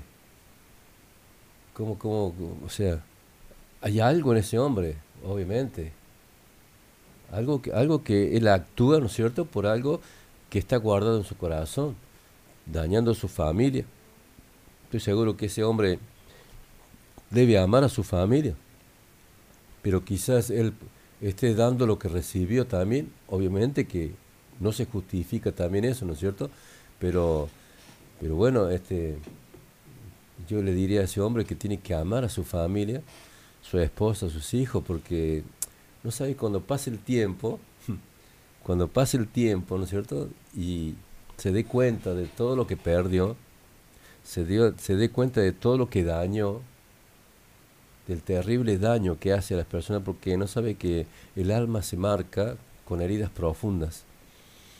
Y después cuando ese padre se arrepienta o, se quiere cambiar la situación, este, va a va- o sea, el alma no se restaura de un día para otro. O sea, Dios, el único que puede restaurar el alma de una persona es Dios. No, ninguna otra cosa lo puede hacer, ninguna otra persona lo puede hacer. Y cuando esa alma se daña, cuesta mucho restaurarla.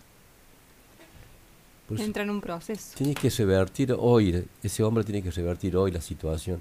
Buscar a Dios con todo tu corazón, con toda tu mente, con toda tu alma. Eh, por amor a, a Dios mismo, por amor a Él mismo. Dice que, como una, una vez yo aprendí, aprendí una persona que, que me decía que, ¿cómo se llama? Dice, "N- nadie puede, tenés que amar a tu prójimo Como a ti mismo. como a ti mismo. ¿Y cómo va a amar a tu prójimo si vos no te amas a vos mismo? Justamente eso nos dicen acá, Marce. Dice, bendiciones. Una pregunta para el maestro. Uno de los mandamientos dice, amarás a tu prójimo como a ti mismo.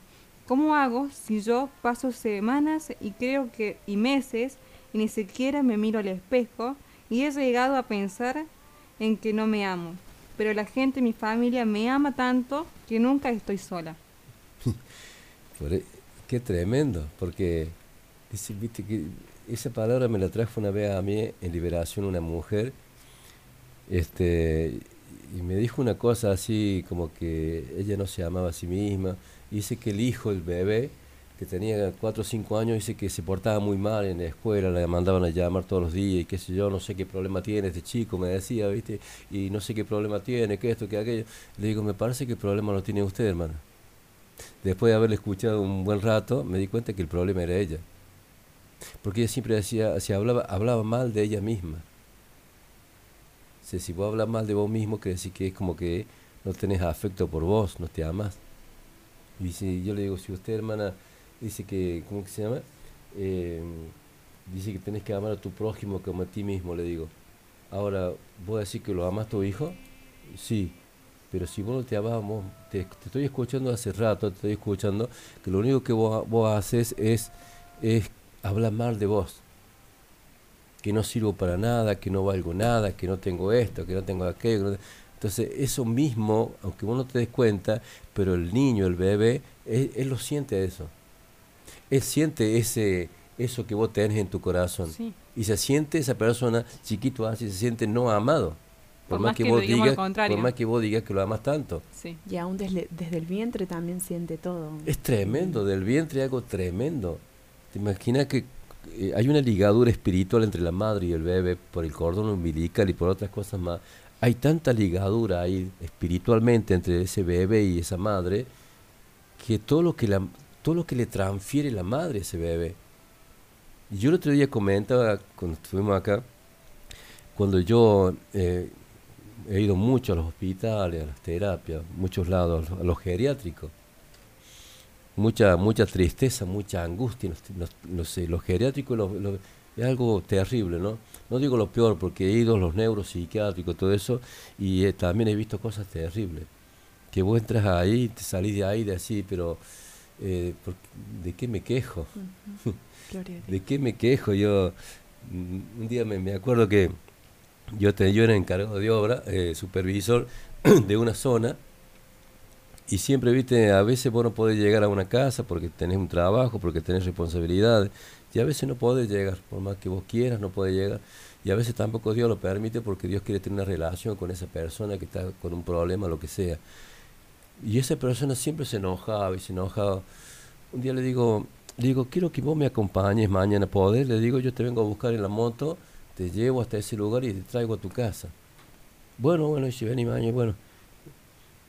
Agarré, lo llevé a un lugar, a ver a dos personas, con una madre, a un chico que tenía 18 años postrado en una cama, que ya tenía, ya tenía como 30 años, desde los 18 años estaba postrado en una cama,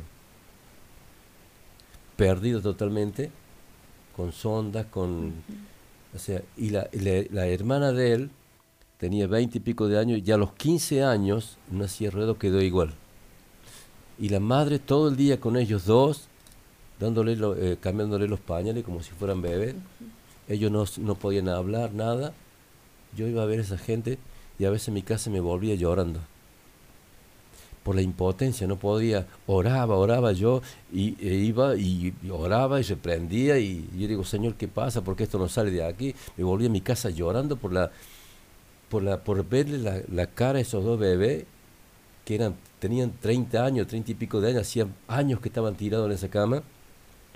Me volví a mi casa llorando, viendo a la madre sufrir años con esa tremenda carga, ¿no? Por, a- eh, los amaba a sus hijos y te imaginas verlo en esa condición por años. Y me acuerdo que yo me volví a mi casa llorando. Me ponía en ayuno dos o tres días y volvía de nuevo. Yo le decía, Señor, Señor, quiero ver eso. Quiero... Y yo una, una noche Dios me muestra algo. Dios me sacó de mi cuerpo y me lleva a ese lugar. Entro a ese lugar y me lleva a la cama de ese, de ese hombre, que era un bebé prácticamente. Me hace levantar la sábana y cuando levanto la sábana había un demonio acostado ahí. Y sabes que yo lo vi, él me vio con los ojos abiertos, me vio, pero él no me veía. Yo sí lo vi. Y le dije, Señor, entonces, ¿por qué no sale esto de ahí? Y el Señor me dijo, ¿por qué? Me lo dijo, ¿por qué? No sabes que yo fui a veces con otra gente a orar y sabíamos hasta dónde empezaba, se movía una cosa terrible y a veces los que iban conmigo recibían hasta trompadas de algo espiritual. Entonces yo digo, Señor, me vuelvo a mi casa, yo eh, al otro día vuelvo a ponerme en ayuno, vuelvo a oración de vuelta para que Dios me siga revelando y un día Dios, Dios me despierta a la medianoche y me dice, Juan, así me dijo, Juan, la ansiedad mata la fe. O sea, Dios me habló audiblemente y me dijo que ya no era fe lo que tenía, sino que era ansiedad, que es parecida, la ansiedad es parecida a la fe, pero no es fe. Yo estaba ansioso, quería que sean libres, quería que sean esto. Y entonces Dios me dijo, la ansiedad mata la fe. Y entonces ahí, me, ahí descansé en Dios. Pero ¿qué pasa?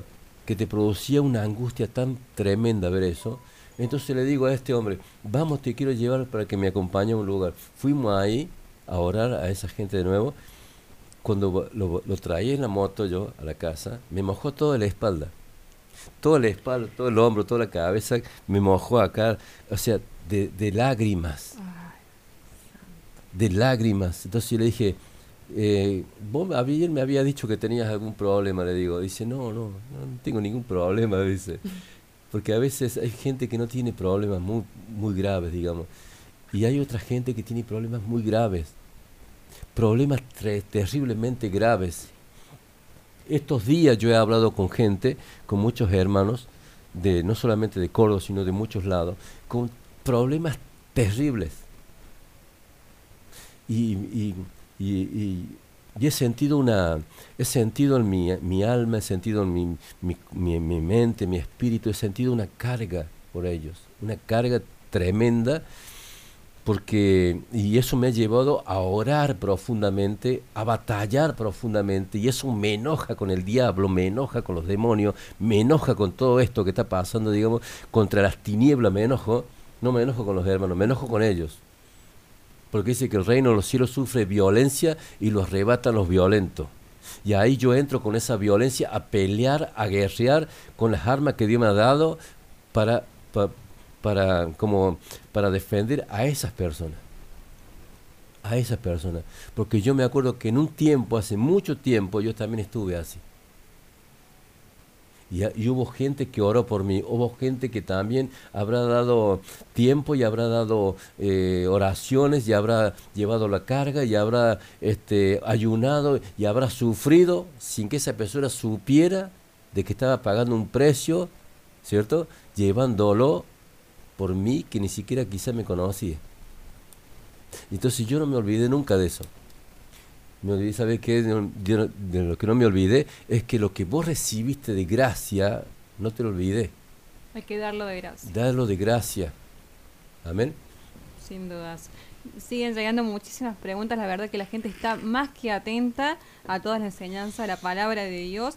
Y muchísimas preguntas también que van llegando al 351-351-4982. Dice, buenas noches, una pregunta para el maestro. ¿De dónde vienen las personas obsesivas, compulsivas? Mi marido tiene obsesión con la limpieza.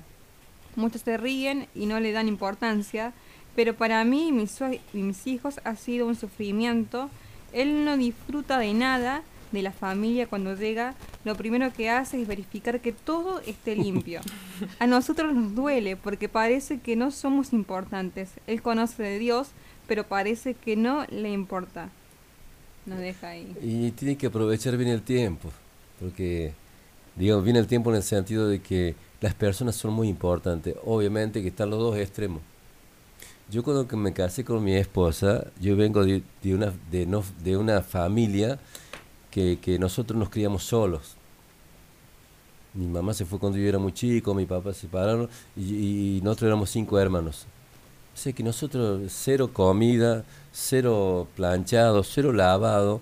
Eh, cuando vos entrabas nadie sabía si entrabas, cuando vos salías nunca. Yo salía, me iba y pasaban dos o tres semanas y volvía a mi casa nadie sabía si me había ido, si volvía, si no me volvía. O sea, eh, era un desastre. Mi vida era un desastre.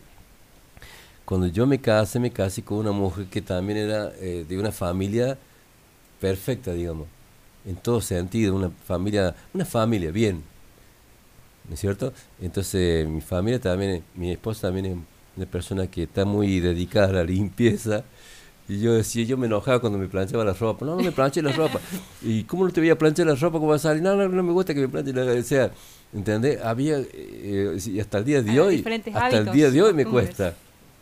Y mi señora es aplicada. Siento. Ahora yo no sé hasta qué punto son los, son los dos extremos. Porque a lo mejor, a lo mejor la persona, el marido, quizás sea muy extremista o la mujer también puede ser muy extremista para el otro lado. Y tienen que buscar el equilibrio entre los dos. Porque a lo mejor yo era un desastre y mi esposa una persona aplicada en todo y entonces ella se enojaba si yo hacía cosas mal. Entonces, ¿qué tengo que hacer yo? Tratar de cambiar. Yo, cambiar. Es muy importante también la limpieza, el orden, ¿o, o no? Sí. Limpieza y orden trae bendición.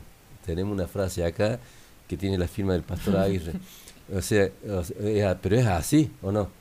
Sí, sin duda. Entonces es así. Entonces yo también tengo que ir, irme amoldando. Y te digo una cosa que me cuesta, ¿no? Porque hasta el día de hoy me cuesta. Pero me tengo que ir amoldando a eso. Y no es que mi esposa tampoco sea mala. Pero también está el otro extremo, ¿no?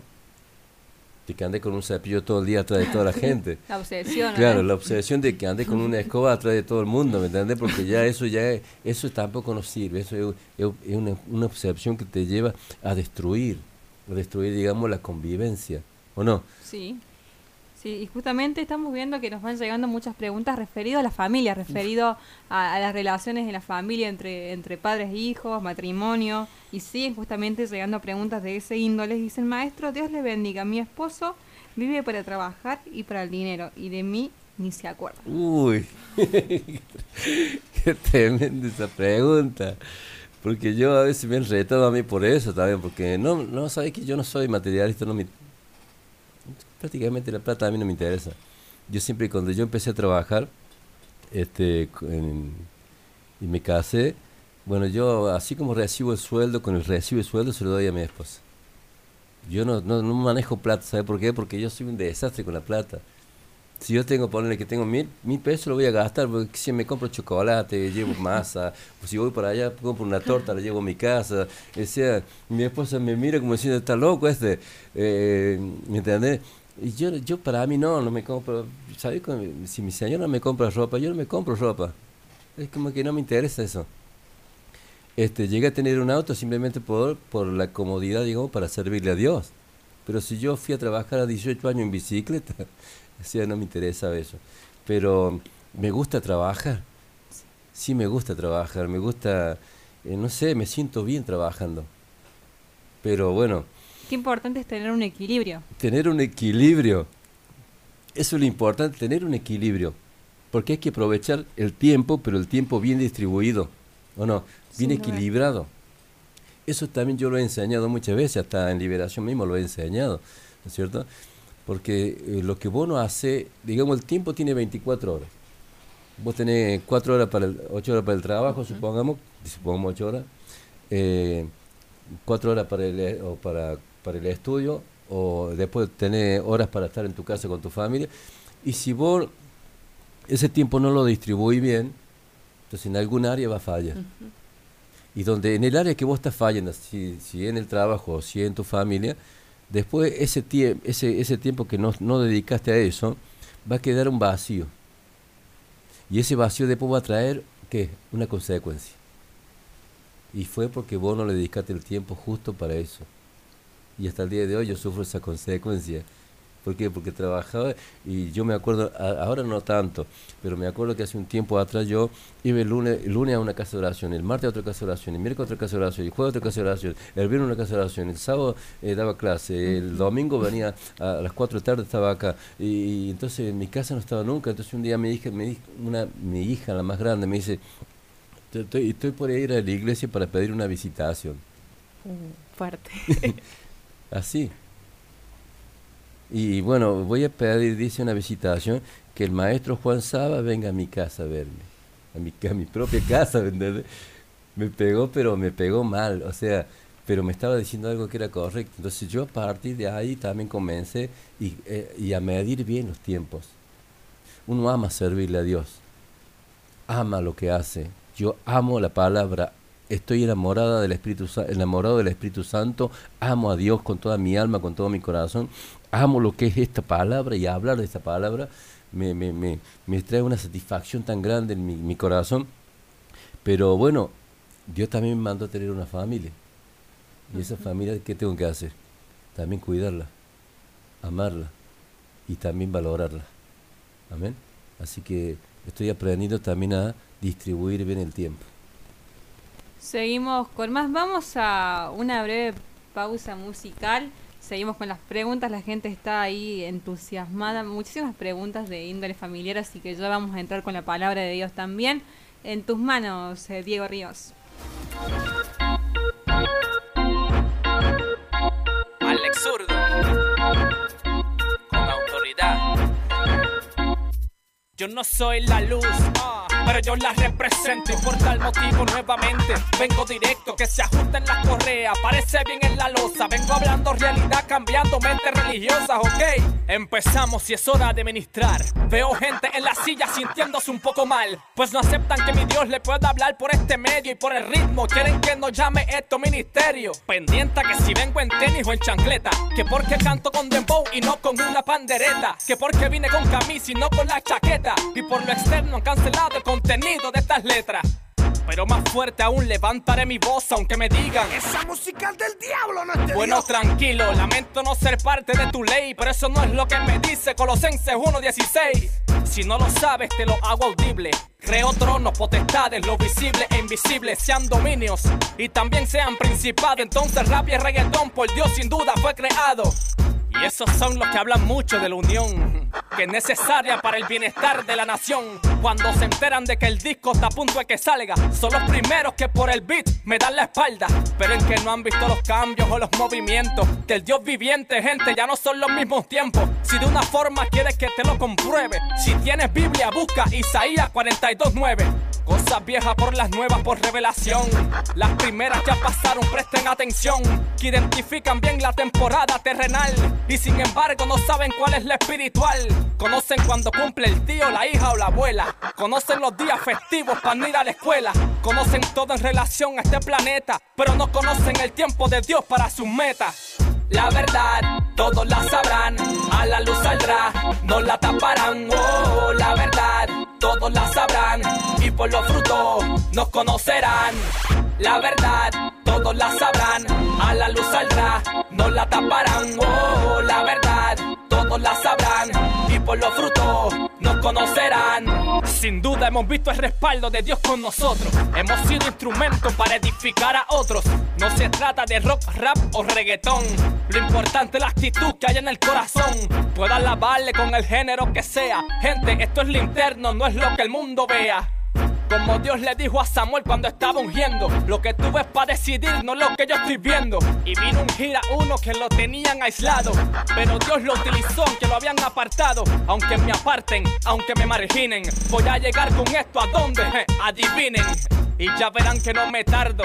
Aunque el camino sea difícil, de Dios tengo buen respaldo.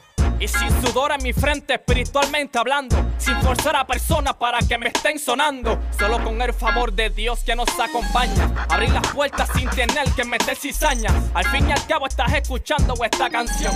Ya tienes parte de lo que dije, confirmación. Y con estas letras poderosas, vamos conforme al Señor cambiando mente religiosa. Con estas letras poderosas. Vamos conforme al Señor cambiando mentes religiosas. ¿ah? La verdad, todos la sabrán. A la luz saldrá, no la taparán. Oh, la verdad, todos la sabrán. Y por los frutos nos conocerán. La verdad, todos la sabrán. A la luz saldrá, no la taparán. Oh, la verdad, todos la sabrán. Y por los frutos nos conocerán. Alex Zurdo, se trata de ti, Señor. Al Disturio y Sandy en el beat.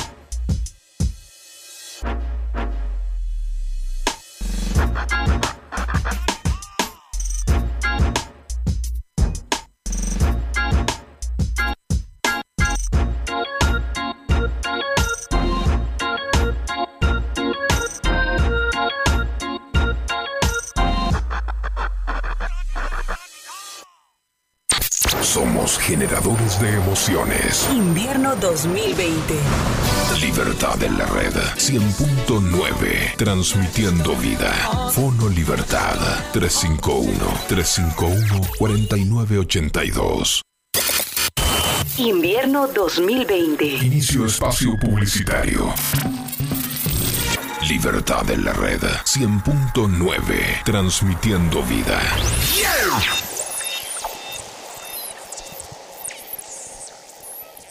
Estos son algunos consejos para prevenir la propagación del nuevo coronavirus. Al menos un metro de distancia social. Mantén al menos un metro, aproximadamente tres pies de distancia, con las demás personas, particularmente con aquellas que tosen, estornudan y tienen fiebre. Cuando se tose o estornuda, se proyecta pequeñas gotículas que contienen el virus. Si estás demasiado cerca, puedes inhalarlo. Es un consejo de tu radio. Cuídate, cuídalos.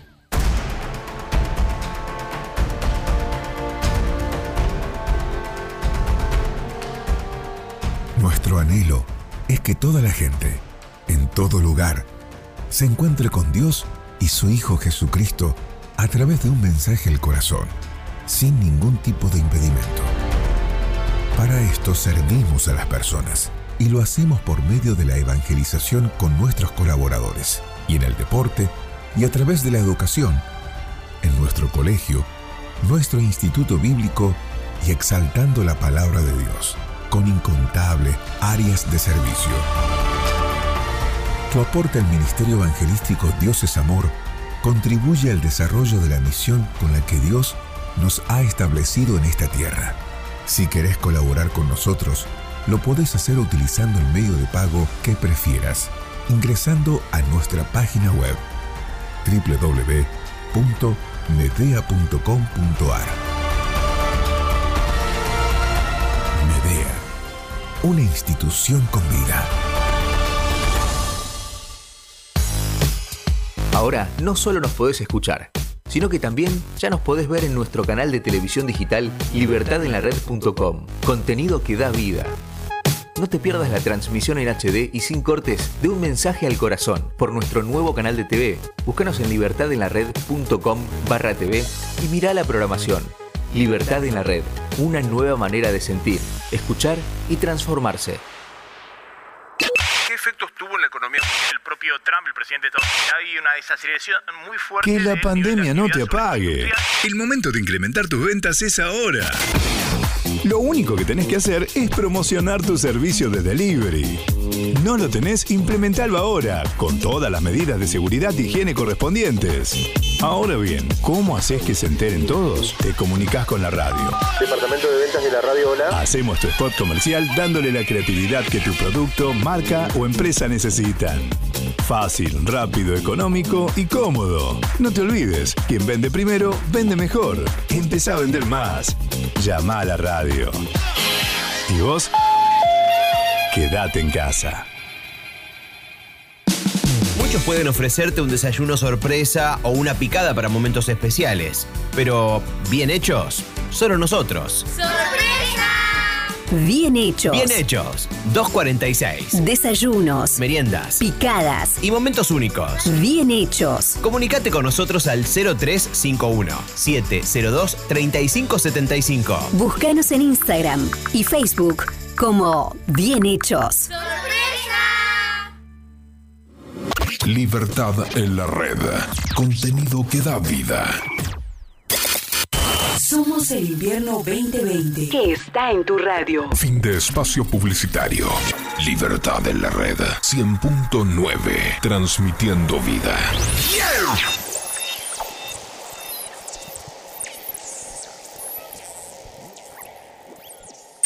Prepárate para el frío. Invierno 2020. Este invierno 2020, donde vayas, la radio te acompaña. Libertad en la red 100.9, transmitiendo vida. Fono Libertad 351-351-4982. Tengo este torpe corazón que nunca sabe dónde va. Viene y va, viene y va y no sabe dónde. Tengo siempre buena intención, pero al final me sale mal. Bien o mal, bien o mal, ya no sé ni cuál.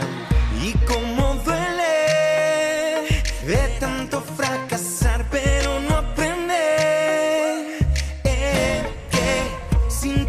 ti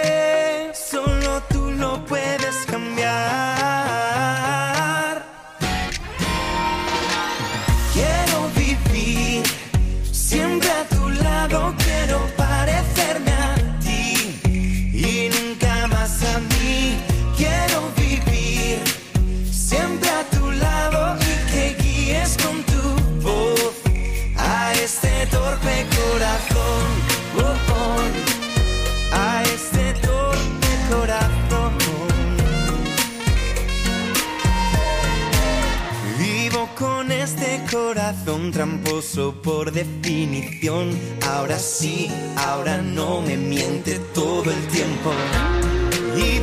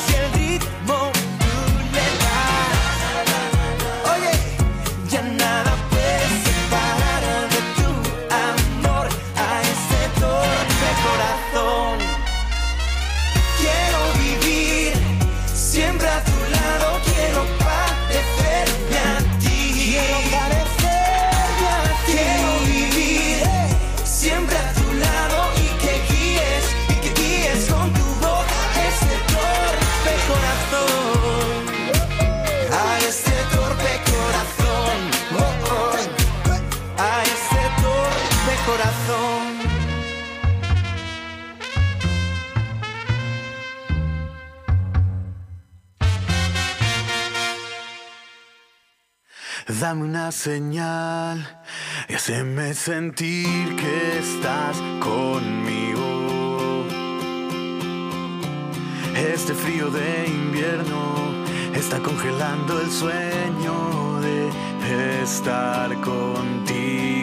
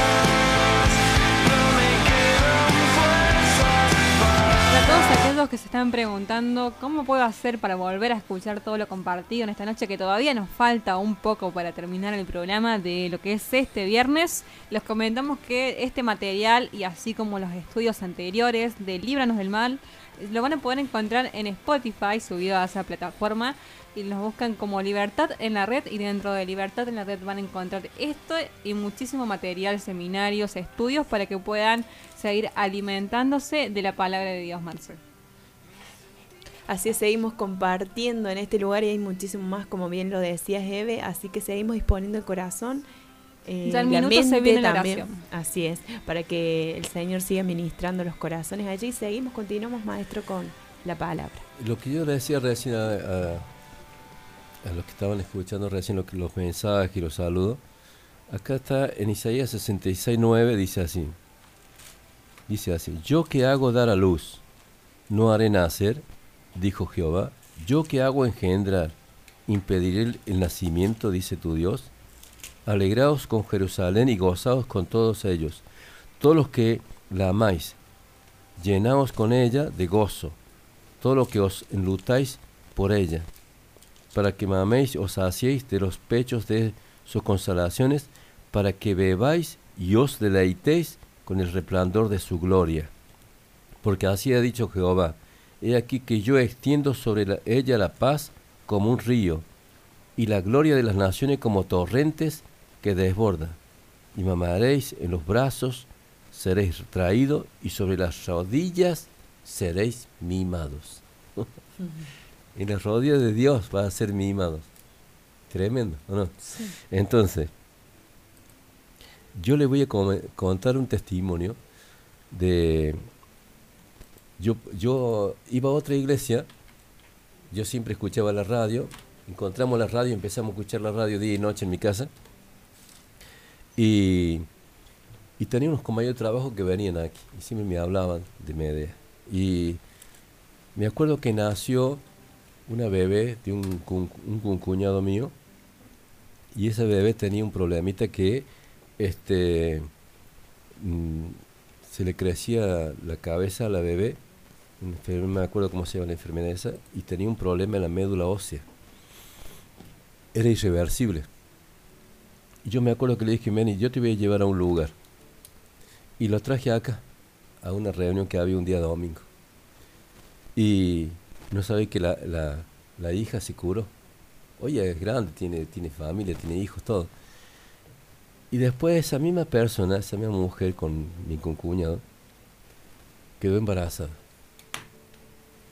Y quedó embarazada y resulta que, bueno, ella fue a todos los controles médicos y tenía un bebé, digamos que se, por la ecografía, por todo eso, veían un solo bebé. Cuando entra en estado de parto, de, de la, ¿cómo se llama? Que le llaman los dolores de parto, y, y va y le hacen la cesárea, porque le hicieron cesárea, descubren, tuvimos que orar mucho por esa, por esa hermana, y no sabe que, que descubren que en vez de tener un bebé, tenían dos bebés. Pero no sabe que cuando le hacían todos los análisis, todo, siempre encontraban un bebé. Y el otro bebé se había formado fuera de la, de la placenta. Y, el, y nunca se alimentó. Nunca se alimentó. Nació, creo que tenía que eh, 700 gramos. El otro, el varón, que sí se alimentaba, nació con casi un kilo. Y la otra nació con 600, 700 gramos. Hoy son, son chicos grandes ya, tienen más de 20 años. Lo cuento esto, digamos, en lo tremendo que Dios puede hacer. Cuando Dios determina hacer algo, ¿quién lo podrá impedir? Dice la palabra del Señor. Entonces he visto tantas cosas de parte de Dios, tantos milagros con mi propia vida, ¿no? Y, y en, y en muchos casos he visto cosas tremendas que Dios ha hecho. Este, y entonces hoy, ¿cómo dudar de lo que Dios hace? No, no, no, no puedo dudar lo- de lo que Dios hace. Aunque mi mente me quiere, me quiere traicionar, la mente es traicionera. Por eso dice la palabra del Señor que engañoso es el corazón del hombre y perverso más que todas las cosas, porque tu propio corazón te quiere llevar eh, a, a pensar lo contrario de lo que Dios hace, aunque te haya mostrado millones de cosas. Y entonces vos tenés que ahí, ¿qué, qué tenés que hacer? Eh, rebelarte contra esa oposición, rebelarte. O sea, tenés que decir, no, no, si Dios hizo esto, si Dios hizo esto, si Dios hizo aquello, puedes, puedes seguir haciendo lo mismo hoy.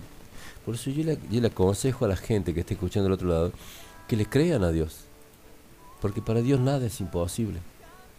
Dice, cree, solo creed, porque para el que cree, todo le es posible. Todo. Cuando dice todo, es todo. Él puede cambiar, Él puede revertir, Él puede transformar. No hay nada imposible para Dios.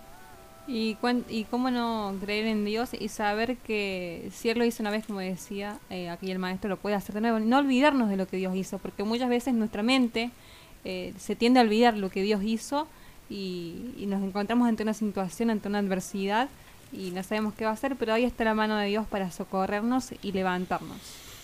Marce, tenemos preguntas. Sí, sí, hay bastantes preguntas y también nos piden el número de- del maestro, que lo vamos a estar diciendo al aire para que puedan tomar nota y comunicarse con el maestro por alguna duda o administración que necesiten. El número es 351 23 15 475. Lo reitero, 351 23 15 475. Muy bien, seguimos con el tema de hoy, la mente corrompida. Hemos, nos hemos explayado, hemos abierto varios abanicos durante todo el programa, y, pero qué importante es guardar nuestra mente en Cristo Jesús.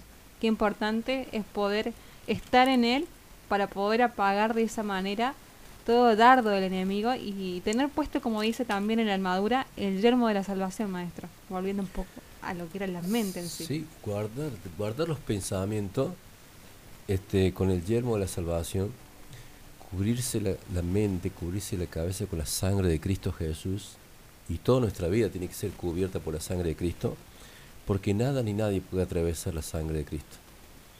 Si yo veía, en la palabra veía como la sangre de un cordero consagrado para Dios, ¿no? No es lo mismo un cordero que un cordero consagrado para Dios, porque lo que se consagra para Dios tiene poder. Entonces ese con, cordero consagrado para Dios, la sangre de ese cordero pintaban los dinteles y cuando pasaba, dice, por ahí eh, la muerte y miraba la sangre pintada en los dinteles, no podía pasar a esa casa. ¿Por qué? Porque la sangre hablaba de que esas personas que estaban viviendo allá adentro estaban bajo el pacto con Dios. Estaban cubiertas y protegidas por Dios porque estaban eh, en ese pacto. Ahora, en, el pacto antiguo, ahora, ¿cuánto más? Porque en el pacto antiguo era sombra y figura, o sea que había un cordero, un animal consagrado, pero hasta que viniera el verdadero cordero. Cristo, el verdadero cordero de Dios, que limpió nuestras vidas con su sangre. Amén. Ahora, yo estoy lavado por la sangre de Cristo. ¿Quién podrá? Si no pudieron atravesar la sangre de un cordero, ¿quién podrá atravesar la sangre de Cristo? ¿Quién podrá? Nadie puede. O sea, estamos guardados con Cristo en Dios. Nadie puede atravesar esa sangre. Maestro, nos llegan muchos mensajes de que la gente es muy atacada físicamente. Nos decía un mensaje, voy a eh, leer de estos, de tantos que nos llegan de ataques físicos, y nos decían bendiciones, a la noche suelo tener ataques físicos donde alguien me ata, solo puedo mover los ojos y empiezo a reprender, se arma ahí una lucha, una presencia que se acerca y como que me oprime. No es un sueño, sino que sucede. Mi pregunta es, si eso se da porque hay una puerta abierta en mi vida o es una lucha inevitable porque suelo ayunar y orar por mi familia, amigos, vecinos, compañeros de trabajo. Gracias, nos decían. No, no es, es, una lucha. Y puede ser varias cosas, pero es una lucha. o sea, tiene que eh, no tiene que dejarse intimidar, ni entrar en la duda. Ella tiene que tiene poder y autoridad.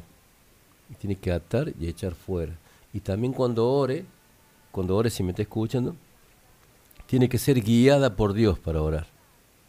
Cuando yo voy a una casa a orar, a hacer una liberación, yo tengo que ser muy, muy eh, sensible a la voz del Espíritu Santo cuando estoy ministrando a una persona, cuando estoy orando en una casa, lo que sea, porque tengo que ser muy sensible a escuchar la voz del Espíritu Santo, no de mis sentimientos, no de mis emociones, sino ser guiado por el Espíritu Santo cómo debo orar, qué tengo que orar y hasta dónde debo orar. Entonces, ¿por qué? Porque cuando yo toco algo, ¿cierto? Que no está dirigido por el Espíritu Santo, voy a mover cosas. Y eso se va a levantar en mi contra. Ahora, por eso tengo que saber yo, por el Espíritu Santo, qué tengo, cómo tengo que orar, hasta dónde tengo que orar y de qué forma tengo que orar. Esa persona que, que habló recién, tiene que ser guiada por el Espíritu Santo para todo, aún para orar, aún para ayunar, aún para pedir, aún para caminar, aún para dormir, aún para levantarse, tiene que ser todo guiado por el Espíritu Santo. También la gente es muy atacada en lo que es los sueños, maestro. Los sueños, sí. La importancia de orar antes de dormir por la palabra de Dios también. Cubrirse con la sangre del Cordero de Dios, la familia, la casa, las puertas, las ventanas todas las aberturas tienen que ser cubiertas por la sangre de Cristo. Es cierto lo que decía el siervo, yo he usado siempre aceite y el aceite eh, representa también la sangre. Entonces el aceite, eh, vos pintar, yo sé pasarle a los dinteles de las puertas, de dinteles de las ventanas, ¿no es cierto? Y es como que se forma ahí, se forma como una muralla, donde el enemigo no puede pasar porque hay algo espiritual, ¿no es cierto? No puede pasar, ningún enemigo puede pasar. Amén. Entonces cuando la persona ahora tiene que decir, cubro esto, cubro mi ventana, eh, eh, la sangre de Cristo y el aceite, ¿no es cierto?, cubriendo todo para que la casa sea guardada por Dios. Qué importante, qué importante, Marcelo, que la gente nos va compartiendo. Muchísimos pedidos de oración que, bueno, a todos los que se iban comunicando van siendo pasados aquí en Planeta de Oración. Y ya estamos a minutos finales del programa de hoy. La verdad que ha sido de mucha enseñanza y mucho aprendizaje. Seguimos compartiendo con vos hasta las 0 horas. Comunícate con nosotros al 351-351 y vamos a ir a una propuesta musical, ¿te parece, Eve? Última de la Cortita noche. y volvemos. Me dicen que soy loco porque tomo muy en serio un libro demasiado antiguo y lleno de misterios. Me dicen que no puedo tener fe, que necesito algo concreto. Me dicen que estoy loco pues confío demasiado en algo que no he visto y que no ha sido comprobado. Me dicen que soy poco intelectual porque no entienden el secreto. No pueden comprender que yo te amo sin necesidad de verte. Que tengo tu palabra y que en ella encuentro toda yo crea que este mundo solo se creó por suerte y por casualidad. ¿Cómo no voy a creer si puedo verte en cada cosa? Tú caminas conmigo donde quiera que yo voy. ¿Cómo no voy a creer si puedo sentir tu presencia? Que has sido tú que me sostiene donde estoy. ¿Cómo no voy a creer si tú salvaste a mi familia? Hiciste todo nuevo y sanaste mi corazón. ¿Cómo no voy a creer? Eres dueño de toda la creación? ¿Cómo no voy a creer?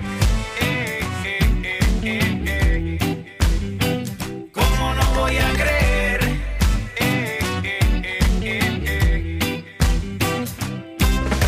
Me dicen que estoy loco y que soy un problemático, que niego su teoría porque yo soy un fanático, que debo dar por hecho lo que dicen pues se basan en la ciencia.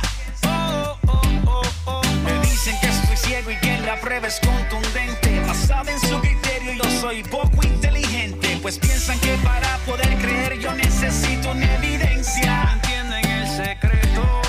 No pueden comprender que yo te amo sin necesidad de verte.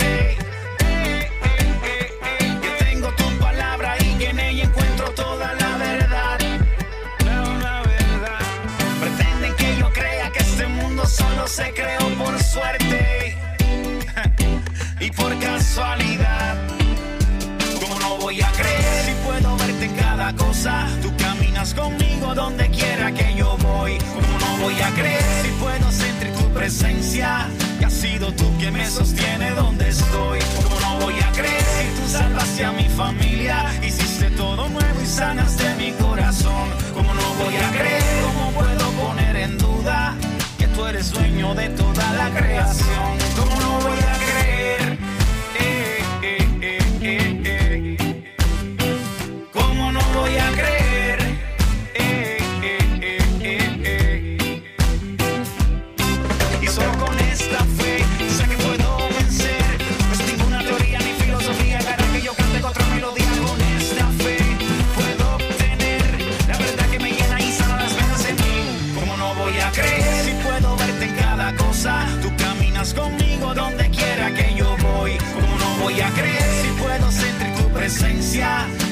tú que me sostiene donde estoy. ¿Cómo no voy a creer si tú salvaste a mi familia? Hiciste todo nuevo y sanaste mi corazón. ¿Cómo no voy a creer? ¿Cómo puedo poner en duda que tú eres dueño de toda la creación? ¿Cómo no voy a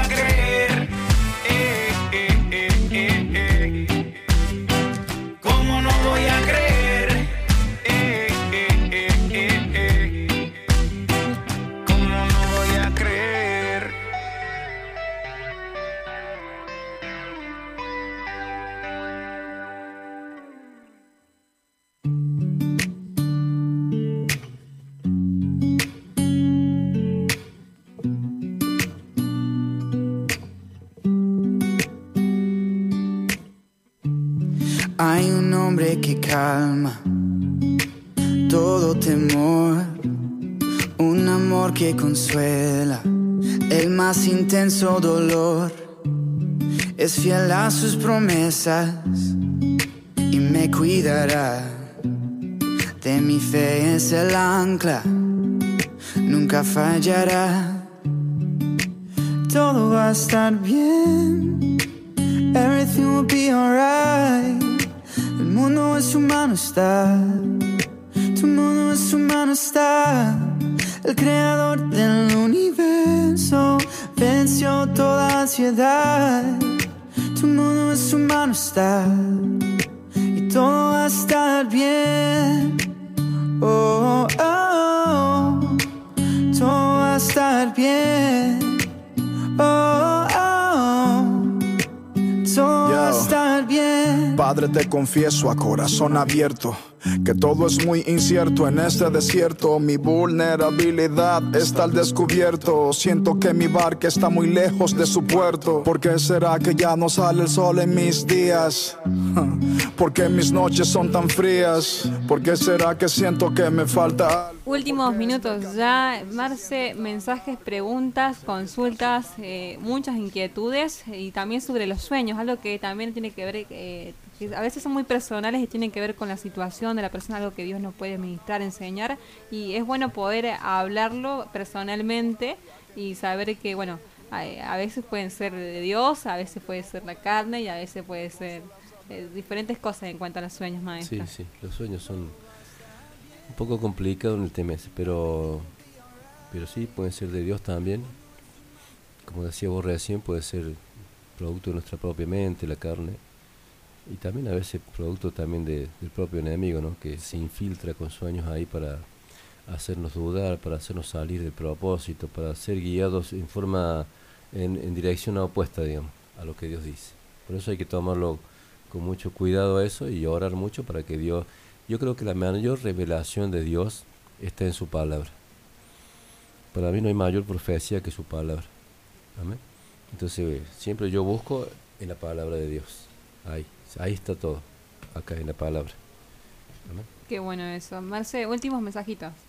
Eh, leemos la última pregunta, si les parece. Maestro, ¿el pánico, la inseguridad puede ser la consecuencia del maltrato psicológico de mi padre? Y cuando nos abandonó yo tenía 11 años y me encargaba de todo en mi casa, de cocinar, limpiar, para que mi madre no se, no se enojara y me rete. Eh, ahí Sí, nos dejaban sí, esa sí, puede ser todos, claro. Claro eh, una vida bastante bastante fuerte, ¿no? En, en, en cuanto a los, los sentimientos, las emociones muy marcadas ahí. Mucho más, más también a esa edad, ¿no? Sí.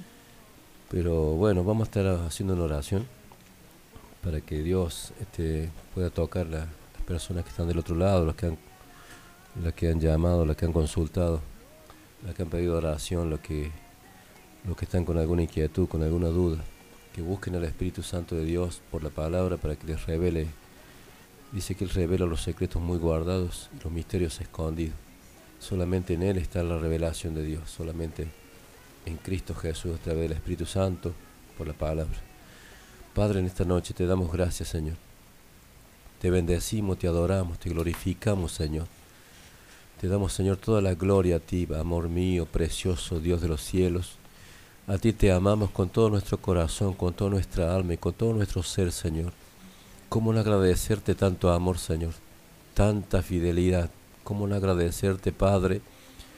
Tanta comprensión, tanta paciencia, Padre, para con nosotros, Señor.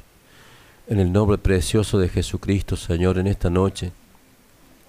Bendito Espíritu Santo, no hay distancia, no hay barreras para ti, Señor.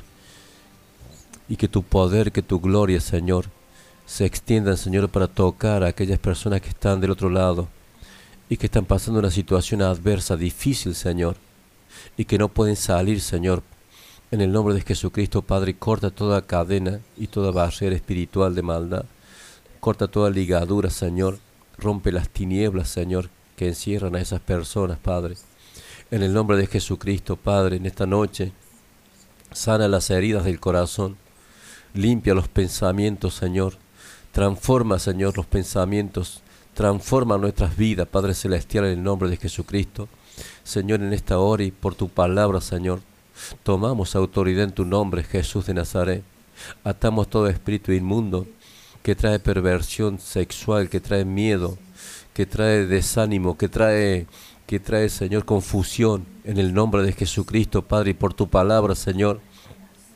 La sangre de Cristo tiene todo poder Lo que el Hijo libertó es verdaderamente libre, Señor. Y en esta noche, Padre Santo, por tu palabra, Señor, declaramos y decretamos por tu palabra, Señor, que las cadenas se han roto, que las tinieblas, Señor, han retrocedido, Señor, mediante el poder de la sangre de Jesucristo, Señor amado.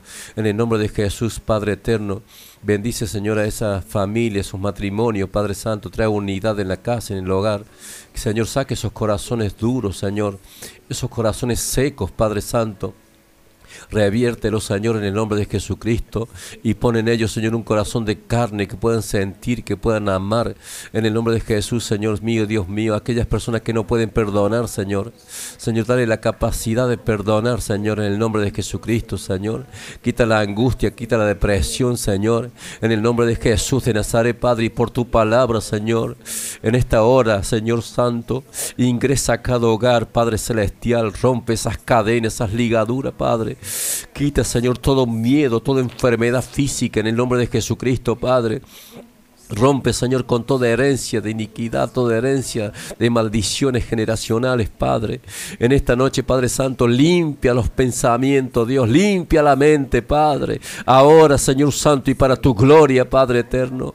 La sangre del Cordero de Dios tiene poder y nos volvemos en contra de toda acechanza del enemigo, que en estos tiempos se ha levantado con gran ira sabiendo que le queda poco tiempo. En esta hora, Padre Santo, extiende tus brazos, Señor, para alcanzar al, al que está desanimado, el que está, el que está desorientado, Padre, comienza a traer, Señor, a través de tu Espíritu Santo, Señor, la orientación para ellos, Padre Santo, que tú puedas dirigirlos, Padre, dirigir sus pasos, dirigir su vida, Padre Santo, encaminarlos, Señor, hacia la verdad que es Cristo mismo, Señor, para que puedan, eh, para que puedan vivir una vida conforme a tu voluntad, una vida recta, una vida perfecta, Señor, conforme a tu voluntad, Señor.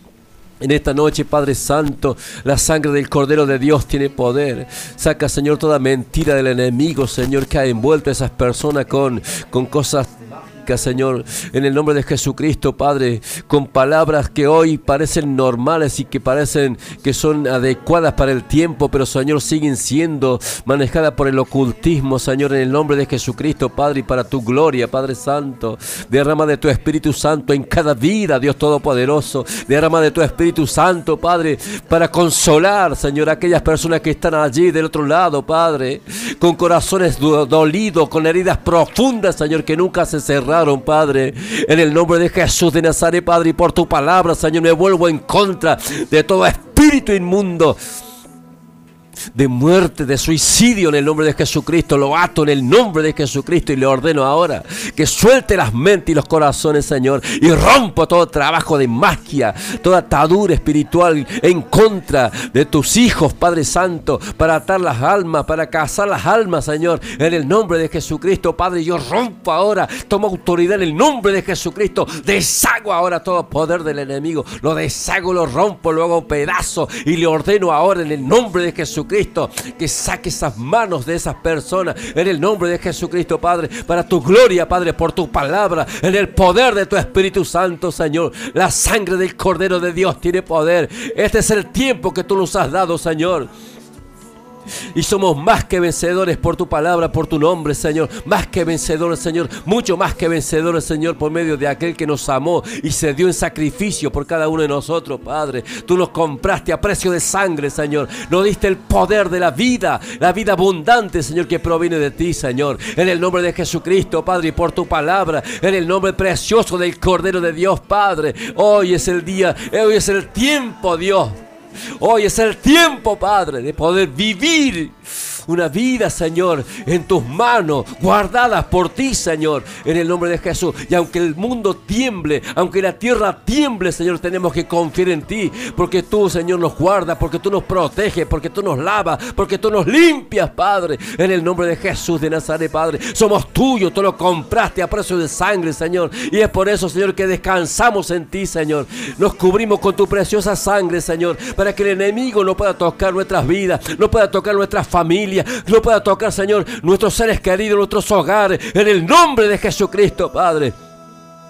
No hay virus ni plaga que pueda tocar nuestra morada, Señor. En el nombre de Jesucristo, Señor, porque tú los guardas, porque tú mandas, Señor.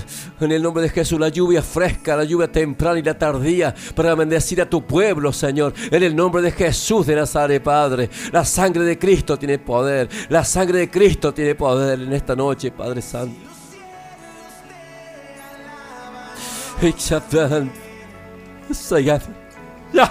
Espíritu Santo. Llena este lugar ahora, Padre. Llena con tu presencia, Espíritu de Dios. Llena con tu presencia, Padre, nuestras vidas. Llena con tu presencia. Trae paz y gozo a aquellas personas, Dios, que están del otro lado, Padre. Llena con tu paz y tu gozo, tu vida abundante sobre ellos, Padre. Oh, bendito es Padre. Espíritu Santo de Dios. Abrázanos en esta noche, Padre. Abrázanos en esta noche. Consuélanos, Padre. Fortalecenos, Dios. Ahora en el nombre poderoso de Jesús de Nazaret. Oh, glorioso Espíritu Santo, toda la gloria es para ti, Señor. Derrama aceite fresco sobre nuestras cabezas, Dios. Derrama aceite fresco, aceite perfumado, Señor. Oh, ahora, Padre Santo, derrama de tu unción sobre tu pueblo, sobre tus hijos, Padre, sobre tu ungido, Padre Santo, en el nombre poderoso de Jesús, Padre. Derrámate sobre este lugar ahora, Padre, y toca a cada hermano que está presente en este lugar. Comienza, Señor, ahora a vibrar en sus corazones, Dios, a despertar su espíritu, Padre, en oración y clamor, en el nombre de Jesús de Nazaret, Padre. Derrama espíritu de oración y de gracia sobre cada uno de tu pueblo, Padre Santo. Quite esa depresión, quite ese espíritu de miedo, de tormento, de tristeza, de angustia, Padre. En el nombre de Jesucristo lo ato, lo echo fuera por la sangre del Cordero. Saca todo miedo, toda perturbación toda turbación. La sangre de Cristo tiene poder. Ahora, Padre Santo, por tu palabra, la sangre de Jesucristo tiene poder para, todo, para romper toda carga, para quitar toda carga, para romper toda cadera, toda ligadura. En el nombre de Jesucristo, Padre. Esa falta de perdón, esas raíces de rechazo, esa dureza de corazón, Padre Transforma, Señor, ahora en el nombre de Jesús. Envía esa agua profunda, esas aguas salutíferas, Señor, que entren en lo más profundo del alma, en lo más íntimo del alma, en lo más guardado del alma, Señor, de la mente. Ahora, Padre Santo, esas aguas salutíferas entran en, lo más, en los rincones más profundos del alma para traer limpieza, para traer vida para traer restauración en el nombre de Jesucristo, Padre. Comienza a entrar, Señor Santo, en cada hogar, en cada matrimonio, Padre. Renueva, Padre Santo. En el nombre de Jesucristo, Padre. Deshago y rompo todo trabajo, todo vicio. Toda droga. En el nombre de Jesucristo, Padre. Rompa todo vicio, toda droga, toda atadura. La sangre de Cristo tiene poder. La sangre de Cristo es poderosa. Rompe ahora, Dios, en el nombre de Jesucristo, Padre. Este es el día, Padre Santo. Esta es la noche, Padre. No hay nada difícil para ti, Dios. Alba. Espájate. Espájate. Mira.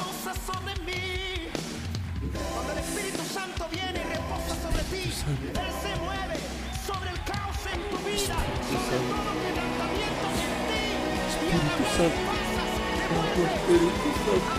Te amo, te amo. Espíritu Santo.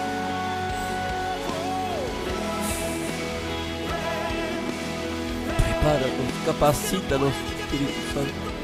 Capacítanos a tu pueblo, Padre. Santifícanos en tu verdad. Tu palabra es verdad, Señor. Santifícanos, Padre. Purifica nuestras vidas, Padre. Límpianos, Dios, límpianos, Padre, ahora, para la gloria de tu santo nombre.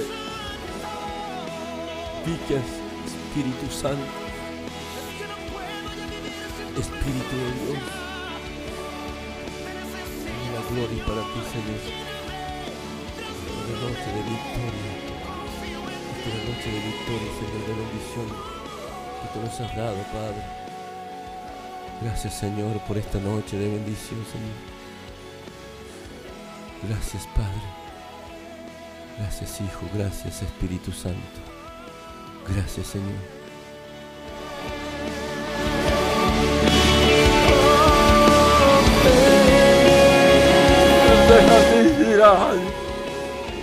Amare. Amare. Espíritu Santo. Y fiel. Y es-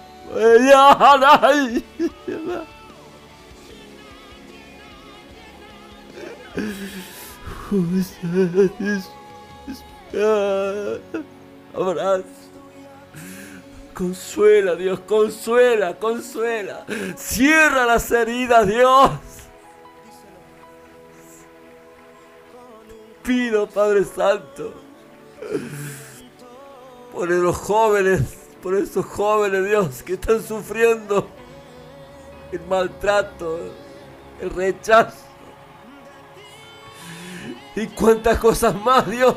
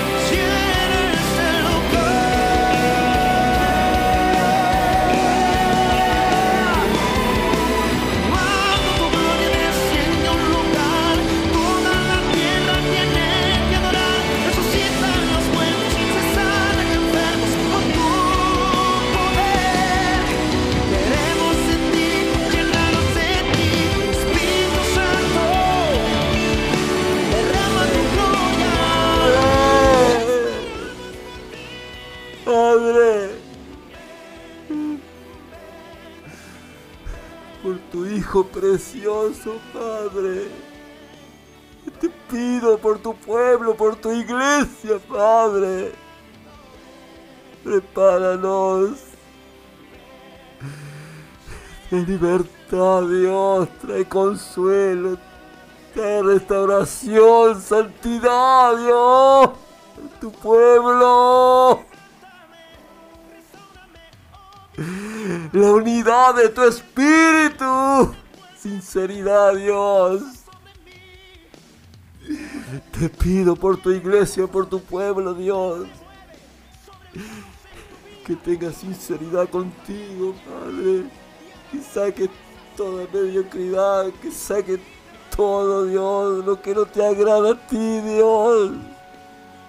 Mírame, Padre, mírame, límpiame. Límpiame, Padre, lávame. Lávame, Padre. Santifícame, Dios. A cada uno de mis hermanos, aquellos que están, los que están tibios, los que están adormecidos, los que están tristes, los que están angustiados, los que están con dudas, los que están incertidumbres, Padre. Padre, despierta su ese espíritu, Padre, que se levanten, que puedan surgir, Dios, como el águila. En el nombre de Jesús, Padre. Pido que bendigas a Lucas, a Rebeca, Alma. Señor, guarda sus vidas, Señor. Todo lo que están escuchando, Señor, de cualquier lugar, de Córdoba, del país, donde quiera que se encuentren, Padre, que puedan estar escuchando en esta noche, Dios. Alcánzalos, Padre. Tú conoces cada uno de ellos. Tú los conoces bien, Padre. Padre, tú los conoces, Dios.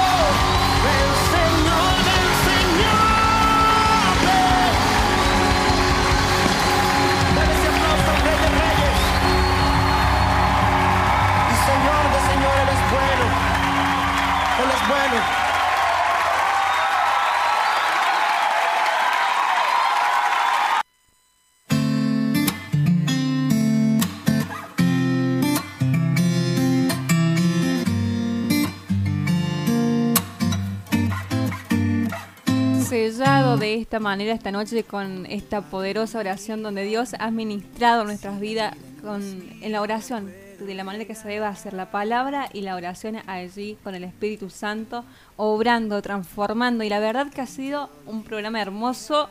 Nos volveremos a encontrar en Marce el viernes que viene en esto que es Líbranos del Mal. Así es, Eve, bendecimos a toda la audiencia por estar del otro lado. Gracias al maestro también que, que estuvo ahí con la palabra de Dios. Y bueno, será hasta una próxima oportunidad que el Señor nos permite estar en este lugar. Gracias Lucas, gracias Rebe, que los extrañamos, Salmita, y será hasta el viernes a las 21 horas. Mi castillo se caía, la fiesta se acabó.